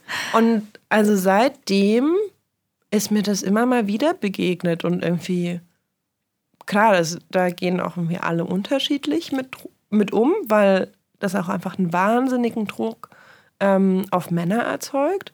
Also ich habe das dann auch erlebt, dass es irgendwie nicht so, ja, das geht bei mir nicht so einfach und ich komme nicht immer, mal eben erzählt wurde, sondern teilweise ist es echt so, oh mein Gott, es tut mir so leid und es liegt wirklich nicht an dir. Und ich dann eher die entspannte Person war, weil es halt einfach einen krassen Leistungsdruck auch schafft. Ja. Und das Ding, also auch lange Zeit, ich weiß gar nicht, wann das geklärt wurde, aber auch relativ spät, mh, dass beim männlichen Orgasmus ähm, wurde lange Zeit gedacht, Orgasmus und Ejakulation ist ein und derselbe Prozess. Mhm. Stimmt aber nicht. Es sind zwei Prozesse, ähm, die, also die erstmal getrennt voneinander ablaufen, die sehr häufig, aber nicht immer gleichzeitig ablaufen Mhm. müssen und können. So. Ja. Also ich kann auch einen Orgasmus haben, wenn ich einen Penis habe und nicht ejakulieren. Auch das gibt es. Ja, man kann das auch üben. Also ähm, ich hatte meinen Sexualpartner, der hat das lange und intensiv geübt, damit er mehrfach kommen kann, sozusagen, ohne schon zu ejakulieren. Weil in dem Moment, in dem er ejakuliert, konnte er nicht mehr äh, seine Erektion sozusagen aufrechterhalten. Dann passiert genau das, die Refraktärphase, also es geht erstmal runter sozusagen. Und ähm, Dazu gibt es auch sehr viel im Internet, wie man das verhindern kann, wie man das lernen kann. Ja. Ja, ich finde das voll spannend. Ich habe mich letztens auch äh, mit jemandem unterhalten über irgendwie die so Frage. Was genau meinst du jetzt? Also, mh, naja, das vielleicht ist es auch wieder der nächste Mythos, den ich vorher nicht so aufgeschrieben habe, aber dass der Sex vorbei ist, sobald, also gerade Mhm. irgendwie bei Sexualität mit Männern, dass der Sex vorbei ist, wenn er gekommen ist, Mhm. weil dann ist ja im Zweifel der Penis schlaff und es geht nicht weiter. Aber deswegen muss Kann man trotzdem noch weitermachen. Ja. ja, ja. Aber genau, aus, aus dieser Überzeugung heraus gibt es halt irgendwie irre viele Anleitungen im Internet, wie man es trainieren kann, nicht zu ejakulieren. Hm. Ja, ich, also ich weiß nicht, dass ich das damals total faszinierend fand, weil ich ja eben, also äh, ich mit mir selbst zumindest relativ leicht multiple Orgasmen haben kann oder mit Hilfestellung. Also ich brauche auf jeden Fall eigentlich fast immer klitorale ähm, Stimulation sozusagen. Bei mir reicht Penetration definitiv nicht alleine aus. Also, der selten. Klitorisspitze. Genau, der Mhm. Klitorisspitze. Ähm, und aber also, wenn ich klitoral sage, dann meine ich jetzt nicht nur die Klitorisperle, sondern dann meine ich wirklich auch so der ganze Bereich rund um die Klitoris sozusagen. Mhm. Also es reicht eben nicht einfach nur die vaginale Penetration, Mhm. sondern die Stimulation des Bereiches rund um die Klitorisperle Mhm. sozusagen. Und ähm, genau, und was wollte ich eigentlich gerade sagen? Entschuldigung, ich verliere heute die ganze Zeit den Faden. Ähm, du fandest es ganz spannend. Also ah, ja, genau, weil, weil eben, weil ich relativ. was war das, ein äh, Ex-Freund oder einfach jemand? Einfach Irgendjemand- jemand, mit dem ich Sex ja. hatte, genau. Und ähm, es war tatsächlich sogar der erste, mit dem ich Sex hatte, fällt mir gerade wieder ein. Der erste Partner, mit dem ich Sex hatte. Und ähm, ich fand das so spannend, weil ich ja mit mir selber ähm, eben relativ leicht multiple Orgasmen haben konnte und ich das dann explizit total interessant fand, so ob das für den ähnlich ist, wie ob sich das für den ähnlich anfühlt, wenn er so mehrere Orgasmen hat, wie, wie sich das für mich anfühlt und so. Das fand ich alles total faszinierend, dass es das gibt sozusagen. Aber der hat auch äh, lange und ergiebig geübt und ich glaube eben auch aus dieser aus dieser Idee heraus, dass er dann besonders lange einfach die Erektion halten kann und dass das ja sozusagen das Endziel ist, weil die Frau muss eben besonders lange mit dem Penis stimuliert werden. So. Ja. Also ich finde ich finde es auch an sich super spannend. Ähm, ich habe halt irgendwie so, es stellt sich für mich so ein komisches Gefühl damit äh, dabei ein, weil da für mich so komische Erzählungen dranhängen. Also, ne, die Frau muss irgendwie möglichst lang stimuliert werden. Und ich habe auch irgendwie, ich traue mich jetzt nicht, das Internet nochmal anzumachen, um diesen Link zu öffnen. Aber ich glaube, es stand in dem Wikipedia-Artikel zu Orgasmen, ähm, war auch die Frage, ob es einen Nutzen gibt, wenn der Mann seinen Samen bei sich behält. Also im Sinne von, ähm, gibt es irgendwie Verlust von Testosteron und so weiter, wenn man zu oft ejakuliert. Und deswegen, also eigentlich aus so einer Überlegung heraus wurde eben auch geguckt, was passiert denn, wenn wir die Ejakulation verhindern? Also noch nicht mal aus so einem lebenspraktischen Nutzen mit, ich möchte meine Erektion länger behalten, sondern so einer weirden Erzählung von Männlichkeit und ich verliere mein Testosteron und mein Samen und Meine Energie. Meine und Energie, So. mhm. Ja, stimmt, das kenne ich auch. Das, äh, ein, ähm, mein Freund hat so ein Buch, ich überlege gerade, wie das heißt. Ich kann mich gerade schon nicht mehr erinnern. Aber das ist auch so, das kommt irgendwie so ähm, aus den 90ern, späte 80er. Und das ist auch, das hat so eine totale Erzählung von, du musst deine Energie bei dir behalten. Und das ist auch so ein bisschen so, also, ne, wir lachen jetzt darüber, Ja. aber ich habe das gelesen, dachte so, ja, ich meine, wenn du es halt nicht besser weißt oder wenn, also wie viele Geschichten werden einem als Frau irgendwie so aufgetischt, ja, ist ja auch totaler Quatsch oft. Und ich fand es schon äh, faszinierend, dass so die Idee war, ich verliere mein, meine Energie und meinen ganz, so meinen Saft, so im Sinne von eben so mein, meine, also mein, mein Biss irgendwie, wenn ich ejakuliere. Das, äh, also sollte man, und es ging dann auch gleich wieder so schnell über in so ein ähm, Ejakulieren sollte man bestens auch wirklich nur in die Frau hinein. damit so. sie auch schön schwanger wird. Ja, nee, das war in, de in dem Fall gar nicht die Erzählung, sondern so ein bisschen, weil nur da ist der Samen richtig aufgehoben und hat seine volle Erfüllung. So, wo ich so dachte, was ist denn das eigentlich für eine quatschige Erzählung? Aber das ist doch eigentlich genau diese, das schließt so ein bisschen an die Geschichte von Onan an, die wir in Ja, der letzten genau. Folge mit der Samen ist verschwendet, wenn er irgendwie nicht in der Frau Genau. landet. Und ich finde auch die, die voll, also ich will das nur, um, um das mal so kurz zu verstehen, ja. Also das bedeutet ja, wenn ich als Mann meinen Samen, also mein Sperma, ähm, Ja. raushaue, weil ich jetzt einen Orgasmus habe und bei dem Orgasmus ejakuliere, dann habe ich völligen Energieverlust wenn das irgendwo hingeht, aber ich habe keinen Energieverlust, wenn das sich In die Frau. in die Frau hinein ergibt. Hä? Ist ja völliger Quatsch. Also sorry, finde Ja. find ich total Aber was tatsächlich ganz spannend ist, also ich habe, mich interessiert das ja ehrlich gesagt nicht so richtig, wann welches Hormon ausgeschüttet wird, weil ich denke so, ja, also ich kann mit diesem Wissen in meinem Alltag nichts anfangen. Aber ähm, trotzdem habe ich mal nachgeguckt und das schließt so ein bisschen, vielleicht kam auch diese Überlegung daher, also irgendwie so zwei, es gibt ganz viele Hormone, die ausgeschüttet werden, aber ähm, neben Oxytocin wird ja auch Testosteron ausgestoßen beim Orgasmus, sowohl beim männlichen als auch beim weiblichen Orgasmus. Und das führt bei der Frau dazu, dass es ähm, sich positiv auf die Fitness und das Leistungsvermögen auswirkt. Und beim Mann gibt es halt so einen kurzzeitigen Abfall, der aber nicht längerfristig ist. Es ist halt so für ein paar Stunden, wenn es hochkommt. Und natürlich irgendwie, glaube ich, das Hormon, was in den letzten, im letzten Jahrzehnt so viel besprochen wurde wie fast kein anderes, das Bindungshormon Oxytocin. Ja. Ähm, und das führt dazu, das fand ich ganz schön dann doch, ähm, neben dieses, ja, stellt irgendwie Bindung her, bla bla bla. Äh, es führt zu einem besseren Nachtschlaf und einer generellen Entspannung. Also, Ja. falls sich schon mal jemand gefragt hat, warum man nach dem Orgasmus so gut einschlafen kann.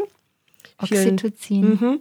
Ja, es gab auch, also ich finde es schon durchaus spannend mit dem Oxytocin, weil ähm, sich für mich vieles erklärt hat, als ich verstanden habe, zum Beispiel, dass ähm, die Werte von Oxytocin im Blut bei Männern und Frauen nach einem Orgasmus sehr verschieden äh, lange anhalten. Also, äh, dass bei äh, Männern eben das äh, Oxytocin-Level einmal stark ansteigt und dann ganz schnell, also praktisch direkt nach dem Sex wieder ähm, sofort sinkt äh, und eben so dieses, oh, dieses ähm, gemütliche Gefühl von, ich möchte mich jetzt mit dem anderen einrollen und so mümmeln und ich fühle mich so richtig wohl und so dieses leicht schläfrige und so. Das ist genau dieses Oxytocin-Gefühl irgendwie.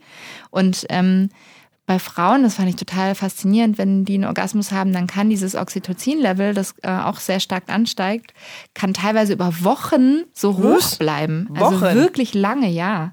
Und das fand ich wiederum echt interessant, weil sich für mich ganz viel erklärt hat. Ähm, also wenn ich zum Beispiel mit jemandem Sex habe und ich habe einen Orgasmus, dann habe ich ganz lange ähm, danach auch oft noch so ein wie so ein Verliebtheitsgefühl gehabt, das ich aber überhaupt nicht auf diese Person bezog, sondern wirklich auf so ein, oh, ich will, ich will so jemandem, und dann war es halt diese Person, weil mit der hatte ich ja gerade Sex, unbedingt so gerne so nah sein und so, mm, ich möchte gern kuscheln. Also wirklich so das Kuschelhormon.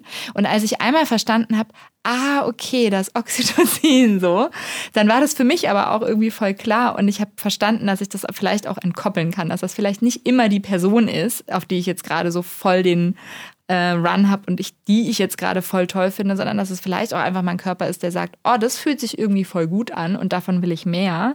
Und dass das aber noch lange nicht heißt, dass ich jetzt gerade wirklich verliebt bin in diese Person. Und das hat mir sehr geholfen, so ein bisschen zu trennen zwischen Wann habe ich vielleicht auch einfach nur so ein Bedürfnis nach Nähe und finde das total schön? Und wann ist es wirklich bezogen auf genau diese eine Person? So. Das fand ich irgendwie, also mir hat das sehr geholfen und eben auch diese Unterscheidung von, es gibt ja aber auch dieses Klischee, der Mann, der sich dann nach dem Sex umdreht und einschläft. Ich schlafe sehr gerne mal nach dem Sex ein. Ich drehe mich vielleicht nicht unbedingt sofort weg, aber ich schlafe schon relativ häufig direkt weg, wenn ich kann irgendwie.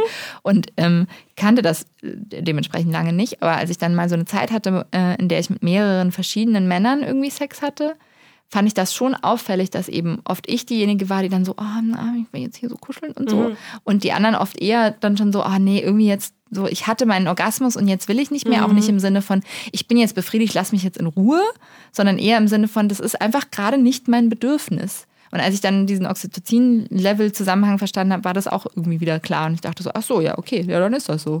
Also mir hat das geholfen, Dinge so ein bisschen Ja. zu verstehen. Ich glaube, ich, also, vielleicht bin ich da auch einfach plump, aber ich glaube, ich habe da nicht so einen super krassen Hormonrausch. Also schon irgendwie in dem Moment, in dem ich einen Orgasmus habe und auch kurz danach. Ich hätte jetzt nicht gedacht, dass das irgendwie über mehrere Wochen anhalten kann. Also ich habe das schon erlebt. Das, also Also wahrscheinlich ist der, wenn man es messen würde, mein Blut immer noch hoch, aber ich habe dann wahrscheinlich einfach nicht so krasse Auswirkungen gespürt. Ja, und es ist ja auch da wieder natürlich bei jeder Frau komplett verschieden. Ne? Also, und auch bei mir war das nicht jedes Mal so, aber es war zum Beispiel auffällig häufig dann so, wenn ich sehr lange keinen Sex hatte und dann das erste Mal wieder Sex hatte mit einem Partner. Und dann das erste Mal wirklich so einen Orgasmus mit einem Partner zusammen hatte. Und auch so mit allem drum und dran, man riecht den anderen, alles, was da so reinspielt. Und das war schon sehr häufig so, dass ich wirklich teilweise auch Wochen danach noch so völlig auf so, oh, wie auf so einer Wolke geschwebt bin irgendwie. Das fand ich schon interessant. Ich muss das mal beobachten. Vielleicht hast du einfach zu häufig Sex, Lotte, dann gibt es diesen Moment gar nicht. Dieses Aufstauen. Nee. Also ich, ich, versuche gerade echt, das irgendwie so ein bisschen zu rekonstruieren.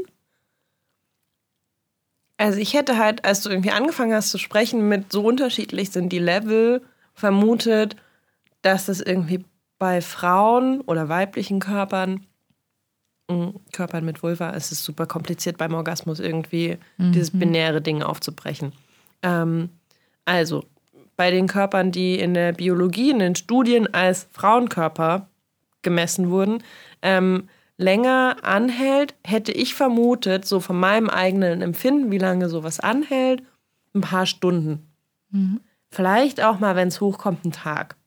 Also ich hatte das schon manchmal irgendwie so, dass ich irgendwie, wenn ich irgendwie vielleicht auch abends Sex hatte, so am nächsten Tag so leicht verknallt durch die Welt gelaufen bin. Und irgendwann hat sich das irgendwie so, am zweiten Tag war es weg und ich so, ah ja, okay, das war, glaube ich, nur dieses Hormon. Naja. so, aber ich definitiv nicht länger von dem, wie ich die Auswirkungen spüre. Wie sehr der Hormonspiegel dann im Körper ist. Keine Ahnung. Ähm, ich habe eine Frage an dich. Hast du schon mal einen Orgasmus vorgetäuscht?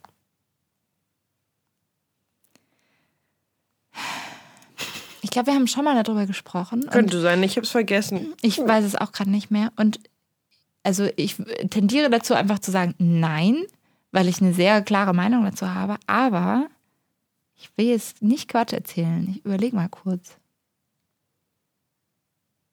Also sagen wir es mal so, ich kann mich nicht daran erinnern, ganz bewusst einen Orgasmus vorgetäuscht zu haben. Insbesondere deshalb, weil mir dieses Thema wirklich sehr am Herzen liegt. Und also, äh, genau, vielleicht muss ich da zuerst was sagen zu meiner Definition vom, vom Orgasmus oder wie, nicht, nicht Definition, sondern meinem Stellenwert von Orgasmus. Was ist Orgasmus für mich? Weil du hast vorhin gesagt, dass ähm, Orgasmus für dich halt ein Teil ist von Sexualität, aber jetzt auch nicht der wichtigste Teil und auch nicht das, was es auf jeden Fall zu erreichen gibt. Dafür, dazu möchte ich auch später noch mal kurz was sagen. Mhm. Ja, sehr gerne. Vielleicht können wir direkt da. Ja. Wa- Was bedeutet der Orgasmus denn für dich? Ähm, ich glaube, ich habe eben letztes Mal oder vorletztes Mal, ich kann mich nicht ganz genau erinnern, schon mal ähm, erzählt, dass ich sehr spät meinen ersten Orgasmus hatte. Ich glaube, es war bei der Solo-Sex-Folge. Genau, ich glaube auch. Und, ähm, und deshalb, also ich glaube auch deshalb hat der Orgasmus für mich so einen hohen Stellenwert. Für mich hat er wirklich einen hohen Stellenwert. Und ähm, ich glaube vor allem deshalb, weil er so lange keinen Stellwert für mich hatte, weil ich, weil ich das auch selber so lange für mich vernachlässigt habe. Und als ich ihn dann sozusagen so in den Fokus gerückt habe und gesagt habe, hey, nee, ich will aber gerne erleben, was das ist. Also ich hatte auch eine ganz lange Phase, auch so viel zur Definition von Orgasmus, wo ich gar nicht wusste, hatte ich jetzt eigentlich schon mal einen Orgasmus oder nicht. Also wenn man so eine Definition liest, weiß man ja auch nicht genau, ja, äh, pf, weiß ich nicht, war das jetzt ein Orgasmus, das ich da letztens hatte oder nicht? Ja, irgendwie haben sich meine Muskeln kontrahiert, war schon irgendwie hot, ja, pf, weiß ich jetzt nicht, ob das ein Orgasmus war. Ja, Ne? Also so rein, wenn man so eine Definition liest, das hilft einem halt erstmal nicht unbedingt so viel. Und ähm, als ich dann den, den Orgasmus für mich entdeckt habe und eben vor allem auch diese Vielfalt an Orgasmen, die ich mit mir selber auch haben kann, war das für mich wie so ein Eröffnen der neuen Welt irgendwie. Und ich habe schon auch immer noch das Gefühl, manchmal, da bin ich vielleicht manchmal echt wie so ein Teenie, weil es halt so spät erst angefangen hat sozusagen, dass ich dann auch ich beharre dann auch wirklich darauf. Ich will das auch haben, so. Wenn, das, wenn ich das nicht kriege, dann bin ich beleidigt. Okay, also wenn du, wenn du Sex mit dir hast oder auch mit anderen? Also Beides. Beides? Ja, ich bin auch totbeleidigt mit mir selber tatsächlich, wenn ich so richtig Lust habe oder wenn ich einfach gerade irgendwie das Gefühl habe, ich hätte jetzt gerne einen Orgasmus und ich kann dann keinen Orgasmus haben. Warum auch immer, ne, das finde ich, dann bin ich auch mit mir echt frustriert so. Dann habe ich richtig, dann bin ich so richtig so, no.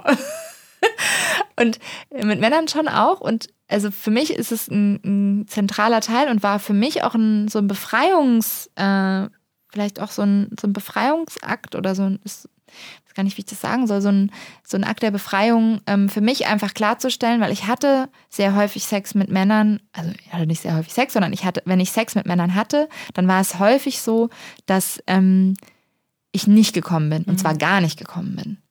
Und weil ich ja auch sehr lange eben sowieso auch mit mir nicht gekommen bin und auch später beim Sex, weil ich einfach nicht so genau wusste, so wie kann ich denn stimulieren, damit ich kommen kann. Also auch mich wirklich ganz selbstbewusst beim Sex mitzustimulieren, die Klitoris mitzustimulieren, das hat eine ganze Weile äh, gebraucht für mich. Mhm. Und deshalb hat es auch, das hatte sowas von Reclaim, das hatte sowas von.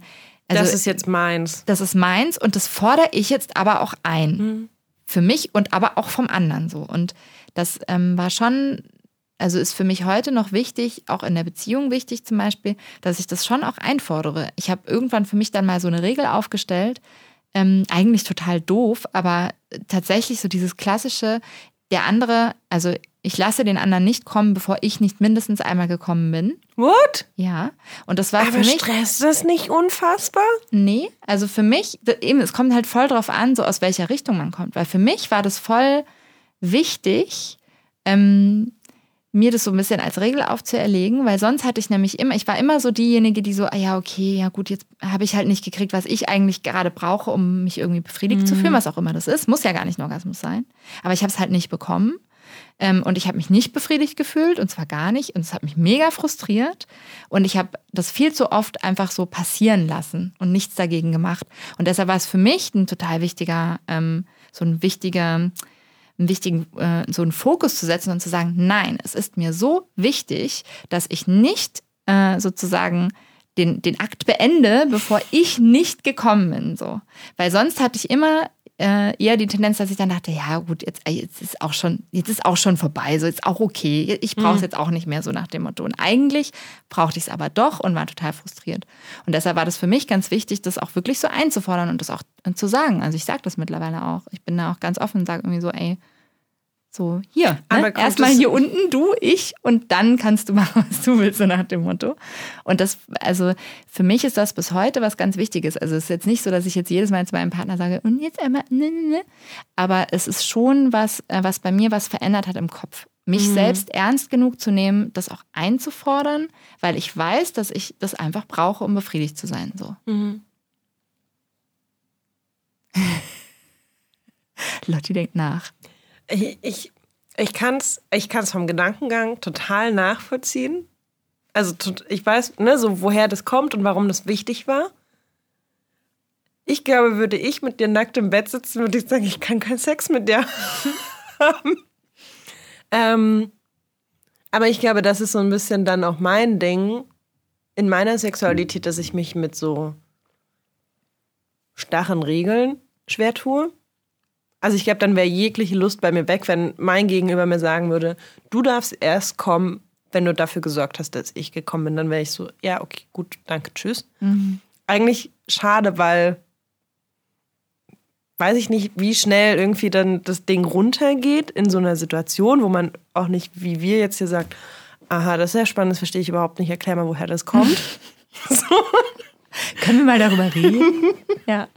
Ähm, ja, und ich finde es ganz spannend. Also ich meine, wir haben das schon ja öfter auch mal anklingen lassen, wenn es irgendwie in anderen Folgen um den Orgasmus ging, weil es für mich so ein ganz, wirklich eine ganz andere Rolle spielt in meiner Sexualität. Mhm. Also mir ist halt echt, also vielleicht kann man das nochmal sagen für auch Menschen, die jetzt neu dazu gekommen sind oder nicht alle 29 Folgen gehört haben. Shame on you. Äh, shame again. on you. Wir sollten irgendwie so ein Hausaufgabending. Ihr müsst oh erst. Oh Gott, nein. nein. Ähm, Apropos Regeln und so. ähm, ich bin halt sehr früh, also mit jungen Jahren, schon zum Orgasmus gekommen und es war, es war und es ist sehr einfach, mich zum Orgasmus zu bringen. So, also keine Ahnung, könnte ich ich habe es, glaube ich, schon mal gesagt, ich könnte das jetzt relativ schnell herstellen. Mhm. Ähm, Aber was, das würde mich auch noch interessieren, da müssen wir nachher noch drauf äh, reinkommen, mhm. sonst, sonst weichen mir jetzt, glaube ich, zu viel ab. Mhm. Aber was also, genau tust du, damit du zu, so leicht zum Orgasmus kommst? Das würde mich noch interessieren. Aber ja. Ich, ja, also können wir gleich nochmal drauf eingehen. Ich glaube, es ist einfach eine körperliche Sache, dass mein mhm. Körper irgendwie dieses Level rein an körperlicher Erregung relativ einfach herstellen kann. Mhm. So. Und ich kann halt, ich kann auch bei Sex, der mir nicht so super viel Spaß macht, relativ schnell zum Orgasmus kommen. Und das ist aber auch das, da habe ich vorhin irgendwie eifrig genickt, was man nicht gesehen hat, aber so als du meintest, jeder Orgasmus fühlt sich komplett anders an. Also ich habe auch so, ähm, weiß ich nicht, so Muster, die sich ähneln und es gibt irgendwie so, ich könnte glaube ich so verschiedene Orgasmen so clustern und sagen, mhm. das ist eher so ein Orgasmus, das ist eher so ein Orgasmus. Also es gibt schon irgendwie so Muster, die sich wiederholen und immer wieder ähnlich anfühlen, aber natürlich ist jeder Orgasmus anders. Und es gibt halt so diese, ich nenne sie irgendwie die kleinen Orgasmen, ähm, die halt einfach nur so ein körperliches Ding sind von, man hat irgendwie Knopf A gedrückt, das führt zu Reaktion B in meinem Körper, oh, Lotte hat einen Orgasmus. Mhm. Viel mehr ist es für mich, also es fühlt sich auch, klar, fühlt, das fühlt sich an wie so ein Lustabrieb. Mhm. Das ist manchmal, ne, das ist schon so dieses, es staut sich was an, es entspannt sich. Mhm. Danach bin ich entspannt, danke, ja. Also fühlt sich schon gut an, aber es ist jetzt nicht super aufregend. Und dann gibt es aber auch irgendwie die Orgasmen, die mh, mm, schon eher daraus entstehen, dass irgendwie über längere Zeit mit viel Liebe zum dem, was wir da gerade machen.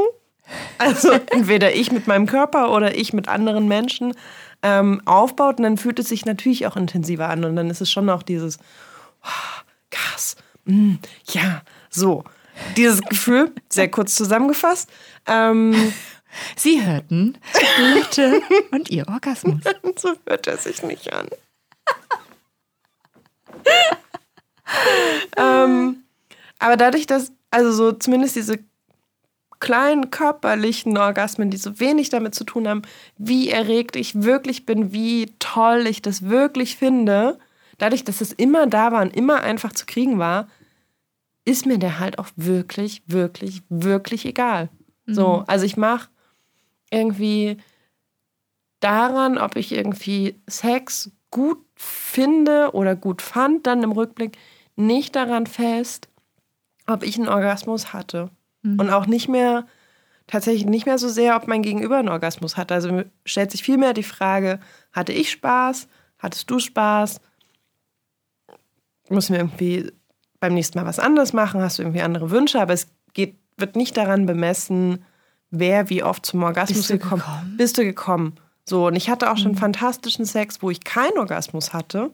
Und ich hatte auch sehr viel, also ich hatte ähm, eine längere Phase, ähm, Sex mit dem Mann, der halt sehr schwer zum Orgasmus kam, was ich irgendwie vorhin schon mal erzählt habe, ähm, wo wir richtig viel guten Sex hatten, ohne dass er zum Orgasmus gekommen ist. Mhm. Klar, am Anfang hat es mich irritiert, irgendwann dachte ich, hm, super praktisch. Also wir können jetzt hier stundenlang all das machen, worauf wir Lust haben, weil eben nicht dieses Problem, ah, okay, deine, ähm, deine Erregung, also deine körperliche Erregung, dein Penis ist nicht mehr steif, keine Rolle spielte. So. Und mhm. tatsächlich mit ihm habe ich auch viel mehr entdeckt, dass Sexualität oder dass Sex nicht mit einem steifen Penis anfängt und aufhört. Mhm. Also klar wusste ich das vorher, aber trotzdem ist man ja so ein bisschen irgendwie in, in diesem Denken, was man irgendwie so von klein auf groß, äh, von klein auf groß, hm? Ja, passt von, aber auch gut. von klein an mitbekommen hat. Ähm, so dieses Sex ist nur Sex, wenn penetriert wird und das ist irgendwie vorbei, wenn der Mann zum Orgasmus gekommen ist und so weiter und so fort. Ähm, trotzdem ist das ja irgendwie im Hinterkopf da und so ein gefühltes Ding, obwohl man es vielleicht schon besser weiß. Und vielleicht war es für mich wichtig, das wirklich mal auch in so einer Vielfalt und über eine längere Zeit hinweg selbst zu leben, damit dieses Wissen, was ich eigentlich schon hatte und was ich irgendwie anderen erzähle mit, Nein, du brauchst nicht unbedingt einen äh, steifen Penis für eine erfüllte Sexualität. Nein, der Sex ist nicht vorbei, wenn der Mann zum Orgasmus gekommen ist. All das, was ich wusste, selbst nochmal zu leben, weil mein Gegenüber vielleicht nicht immer einen steifen Penis bekommen hat und weil derjenige nicht so ähm, schnell oder einfach zum Orgasmus gekommen ist. Mhm. Manchmal auch gar nicht. Dann zu sagen, cool, damit haben wir irgendwie so eine endlose Spielwiese, mhm. die es uns möglich macht, abseits irgendwie von dem, was sonst so arg im Fokus ist, Sexualität neu zu entdecken. Das war großartig. Mhm. So, und ich glaube, also so dadurch, dass ich irgendwie das Orgasmus für mich nicht ähm, so einen riesigen Stellenwert eingenommen hat, plus eine Erfahrung mit irgendwie so eines der besten Erlebnisse mit geteilter Sexualität, also mit Sex mit anderen, war mit einem Mann, der nicht, also was heißt nicht, selten zum Orgasmus gekommen mhm. ist. Das fand ich irgendwie ein ziemliches Erweckungserlebnis. Ja. Ja, ich meine, also wenn du das jetzt so erzählst, dann klingt das ja auch total schön. Und äh, also ich glaube, wenn ich eine andere Erfahrung gemacht hätte, wenn ich zum Beispiel mhm. ähm, früher auch einen Partner gehabt hätte, der zum Beispiel das so sieht, wie du das gerade beschreibst, so als, oh cool, Spielwiese, mhm. lass uns doch mal einfach probieren und zwar wirklich so zu gucken, was macht uns eigentlich Spaß, dann würde ich das wahrscheinlich heute auch nochmal ganz anders einordnen, aber das hatte ich nicht. Ich hatte mhm. sehr viele, es klingt immer so, nein, ich hatte nicht sehr viele Sexualpartner, sondern ich hatte, die Partner, die ich hatte, waren fast ausschließlich Partner, die nicht über meinen Orgasmus gesprochen haben, wenn ich nicht darüber gesprochen mhm. habe. Die gar nicht gemerkt haben, ob ich gekommen bin oder nicht, die das auch nicht wussten und auch nicht hinterfragt haben. Und das war für mich wirklich so, äh, also so ein Emanzipationsweg zu sagen, nee, nee, nee, nee, nee, nee, Moment, mir ist das mhm. wichtig. Ja, ist schon spannend, wie unterschiedlich das mhm. einfach dann auch ist. Ja. Und ich habe auch gerade überlegt, also ich glaube, also ich hatte schon Sex, bei dem ich nicht gekommen bin, der toll war. Mhm. Oder bei dem auch der andere nicht gekommen ist, der toll war. Hatte ich auch schon. Mm. Ich weiß nicht, ob ich schon mal Sex hatte, der wirklich schlecht war, bei dem ich gekommen bin. Ich glaube nicht. Mhm. Ich hatte das relativ häufig. Also schlecht im Sinne yeah. von, den ich einfach nicht toll mhm. fand. Deswegen finde ich halt irgendwie, also deswegen ist diese Frage für mich so, und bist du gekommen? Wie so, ja. Kein Qualitätsmerkmal. Kein ja, so what? Bild dir mal nix darüber ein. Ja, wirklich. Ja. Aber das zeigt halt auch, wie unterschiedlich das ist. Ja. Und man im besten Fall mit dem Gegenüber spricht. Ja. Also ich hatte auch, wie, ne, ich habe das ja vorhin schon gesagt, ich hatte auch ähm, andere Männer, die irgendwie Orgasmus-Schwierigkeiten. Das ist echt, ich habe gestern dann nochmal rumgegoogelt, so zum Stichwort Orgasmus-Mann alles, was man dazu finden konnte, war, ich komme zu früh, was kann ich dagegen tun? Kann ich dazu kurz was ja. sagen? Weil ich gerade das erste Mal nochmal so richtig drüber nachgedacht habe und gedacht habe, was ist denn das eigentlich für ein Scheißwort? Wir reden ja auch immer über die Wörter, die, die, so, ja. die uns Dieses fehlen Kommen. oder Wörter, die so doof sind. Nee. Wahrscheinlich auch. Nee, da habe ich ja noch nicht drüber nachgedacht. nee, der vorzeitige Samenerguss. Steht auch bei Wikipedia immer noch ja. als der vorzeitige Samenerguss. Und ich habe gerade gedacht, vorzeitig vor was denn eigentlich? hä? Also es ist ja auch schon wieder voll die krasse Wertung. Mhm. So, das heißt ja, der Samenerguss ist nur ein richtiger Samenerguss und ist nur richtig platziert, wenn er in der Frau passiert wieder. Oder was soll denn das eigentlich ja, heißen? Ja, oder wann auch immer. Ne? Ja, so. oder, oder eben, also dann war dann sozusagen die, die spätere Narrative, die neuere Narrative, äh, erst nachdem die Frau schon gekommen ist mhm. oder so. Mhm. Ist ja auch genauso irgendwie absurd. Also ist es sonst kein richtiger, Sa also muss man den vorzeitigen Samenerguss nennen? Mhm. Also so, hä? Verstehe ich irgendwie eigentlich ja. auch nicht. Ja, aber ja. Entschuldigung. Ähm, genau, aber irgendwie, ne, es gab irgendwie so, wenn ich so rumgegoogelt habe, waren halt irgendwie alle genau das, was ich meinte, was mich so hart nervt, ist so dieses, die Frau kommt nicht, der Mann kommt zu früh. Ich habe super wenig dazu gefunden, ähm, was ist, wenn ich als Mann gar nicht schwer, sehr spät zum Orgasmus komme. Und ich habe da auch unterschiedliche Reaktionen erlebt, also seitens der Männer. Nicht alle waren so entspannt und man, ja, ist halt so, ist mein Körper, komm damit klar oder nicht. Ähm, sondern es war halt echt auch ganz oft so extrem schambehaftet. Ja. Ähm, und ich glaube, da stecken halt unterschiedliche Geschichten dahinter. So wie bei uns halt irgendwie unterschiedliche Geschichten dahinter stecken, wie wir einen Orgasmus irgendwie erleben und einordnen und als wichtig empfinden oder nicht, was sich irgendwie nur durch Kommunikation auflösen lässt. Ja, total. Und Ich hab übrigens- gemeinsam ja, ausprobieren, ja. Ausgangsfrage war ja, hast du schon mal vorgetäuscht? Stimmt, ja. Also du wahrscheinlich nicht. Ich kann es ja auch mal für mich beantworten. Ja, ich auch nicht, weil war ja nie nötig, so ungefähr. Ah, okay, verstehe. Ah, siehst du, äh, auch wieder interessant, weil bei mir wäre es ja theoretisch, also so Eh, ja, Krasserweise wäre es nötig gewesen, weil ich hatte ja keinen Orgasmus. Mhm. Und für mich war das, das war aber zum Beispiel für mich immer klar, ich habe das nie verstanden, dieses ganze Thema rund um Orgasmen vortäuschen, das habe ich nie verstanden, weil ich immer dachte, hä, wenn ich doch mit einem Partner Sex habe und ich komme nicht, wenn ich mit diesem Partner Sex habe, das, was der mit mir gerade macht, das führt nicht bei mir zu einer Entladung, das führt nicht dazu, dass ich einen Orgasmus habe. Es führt vielleicht im schlimmsten Fall noch nicht mal dazu, dass ich das schön finde, was er tut. So. Wieso sollte ich ihm denn dann suggerieren, dass genau das, was er da gerade tut, was bei mir nicht zum Orgasmus führt, aber genau das Richtige ist? Weil das ist ja das, was ich tue, wenn ich sozusagen Orgasmus vortäusche. Ich zeige dem anderen ja irgendwie, oh, das, was du machst, ist genau das Richtige und jetzt komme ich auch dadurch.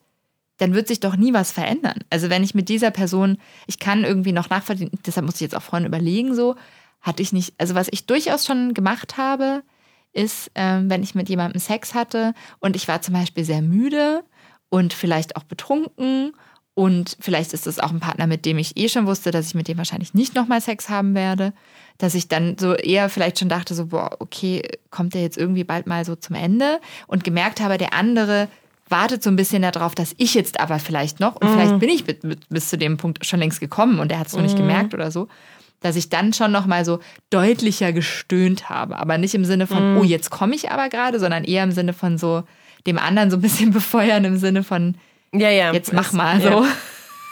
Also das habe ich durchaus schon gemacht. Aber ansonsten finde ich diese, diese, diese ganze Logik dahinter total falsch rum, weil habe ich nie verstanden. Dann, dann, wenn ich mit dem Partner vielleicht häufiger Sex haben möchte, dann macht er doch nächstes Mal genau dasselbe, weil er denkt, ja, das war doch genau das, was, bei, was der so richtig gut gefallen hat. Und ich denke aber, nee, das gefällt mir gar nicht. Mhm. Also es gab hier so eine Befragung auch für die Frauenzeitschrift Marie Claire. Mhm. Ähm, ich packe jetzt die Zahlen nicht aus, irgendwie sehr viele äh, Frauen haben schon vorgetäuscht, aber auch relativ viele Männer, bla bla bla. Ähm, und da wurde aber auch wohl gefragt nach den Gründen und ich glaube, also mein, ähm, ich hätte jetzt auch vermutet, dass es irgendwie zwei Gründe gibt. Ähm, einmal irgendwie Sex zu beenden. Also ich suggeriere einen Höhepunkt, damit wir hier irgendwie endlich fertig sind. Ich habe auch irgendwo, ich glaube auf Six, so ein Video zum Orgasmus gesehen, wo irgendwie so sich zwei junge Frauen unterhalten haben. Die haben dann auch gesagt, ja, wenn ich keinen Bock mehr habe, dann täusche ich schon vor, damit es zu Ende ist. Ja, was ja auch wieder voll in dieses, also was wir vorhin gesagt haben, ne, dass so die Erzählung immer ist, der Mann muss besonders lange standhaft sein und man muss besonders lange penetrieren, weil die Frau braucht ja so lange. Ja, aber es hilft halt auch nichts, wenn die Penetration halt einfach nicht das Mittel der Wahl ist. Dann kannst du auch irgendwie drei Stunden penetrieren. Also dann ist es einfach an irgendeinem Punkt auch einfach nur noch lästig. So. Also, Und dann hätte, dann hätte ich tatsächlich auch vermutet, dass es irgendwie so ein Bedürfnis, also ich meine, du bist sehr reflektiert Hm. und sagst, naja, warum soll ich meinem Gegenüber suggerieren, dass das toll ist, was du da machst, wenn es nicht so ist. Aber ich glaube, dass schon sehr viele Menschen irgendwie so den Wunsch haben, irgendwie so eine sehr, also gerade mit vielleicht neuen SexualpartnerInnen ist es ja auch ein sehr fragiles Konstrukt. Alle sind das erste Mal nackt, man muss irgendwie Körper entdecken, man weiß nicht so richtig, ist das, was ich tue, richtig, ist das, was irgendwie mein Gegenüber tut, fühlt sich das irgendwie gut an, mein Gegenüber stellt sich dieselben Fragen. Das ist ja irgendwie so super, irgendwie, es kann ja so ganz, ganz dünnes Eis sein, auf dem man sich bewegt. Und dann halt irgendwie zu suggerieren und den anderen zu bestätigen mit, ja, du bist toll, ich nehme dich an, ich suggeriere dir, das, was du tust, ist toll, obwohl ich es vielleicht gar nicht so empfinde. Also nicht diesen Bruch zu machen mit, mh, ehrlich gesagt, das, was du hier machst, wird mich nicht zum Orgasmus bringen können. Also dann ja auch vielleicht zu sagen, könntest du nicht vielleicht dies und jenes tun? Das passiert ja ganz häufig nicht aus Scham oder Unsicherheit heraus. Aber pass auf, ich habe noch einen dritten Grund gefunden, an den habe ich nicht gedacht. der in der Umfrage benannt wurde. Ähm, Frauen hingegen täuschen manchmal einen Orgasmus vor, wenn sie den Partner zur Ejakulation animieren wollen. Mhm. Entweder um einen als anstrengend empfundenen Geschlechtsakt auf subtile Weise zum Abschluss zu bringen, mhm.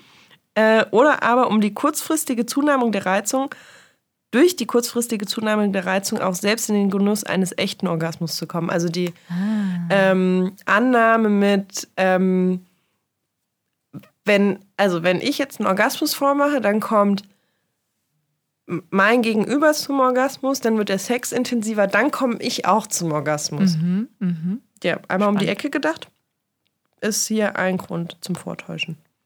Interesting. Mhm.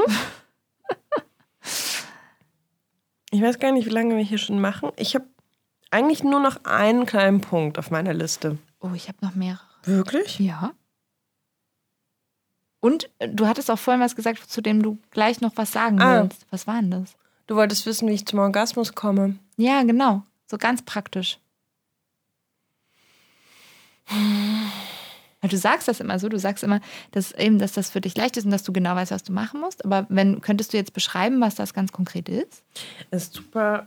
Ähm, ich glaube, es hat sich verändert über die Zeit. Mhm. Also es ist schon ähm, eine Stimulation der Klitorisspitze und der ganzen Haut des Gewebes drumherum.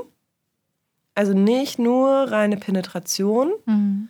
Aber also ganz lange Zeit war es auch unbewusst, dass ich es noch gar nicht mehr so genau benennen konnte, mhm. ähm, was mich wie zum Orgasmus bringt. Aber ich wusste zum Beispiel immer, dass wenn ich mit jemand anders Sex habe und ich praktisch in der Reiterstellung oben auf der Person sitze und mein Becken irgendwie in dem und dem Winkel, mhm. keine Ahnung, ich kann es gerade nicht so aus der kalten direkt sagen, aber irgendwie war es so, ah ja, okay, genau, so fühlt sich das an. Mhm. Jetzt mache ich irgendwie die und die Bewegung.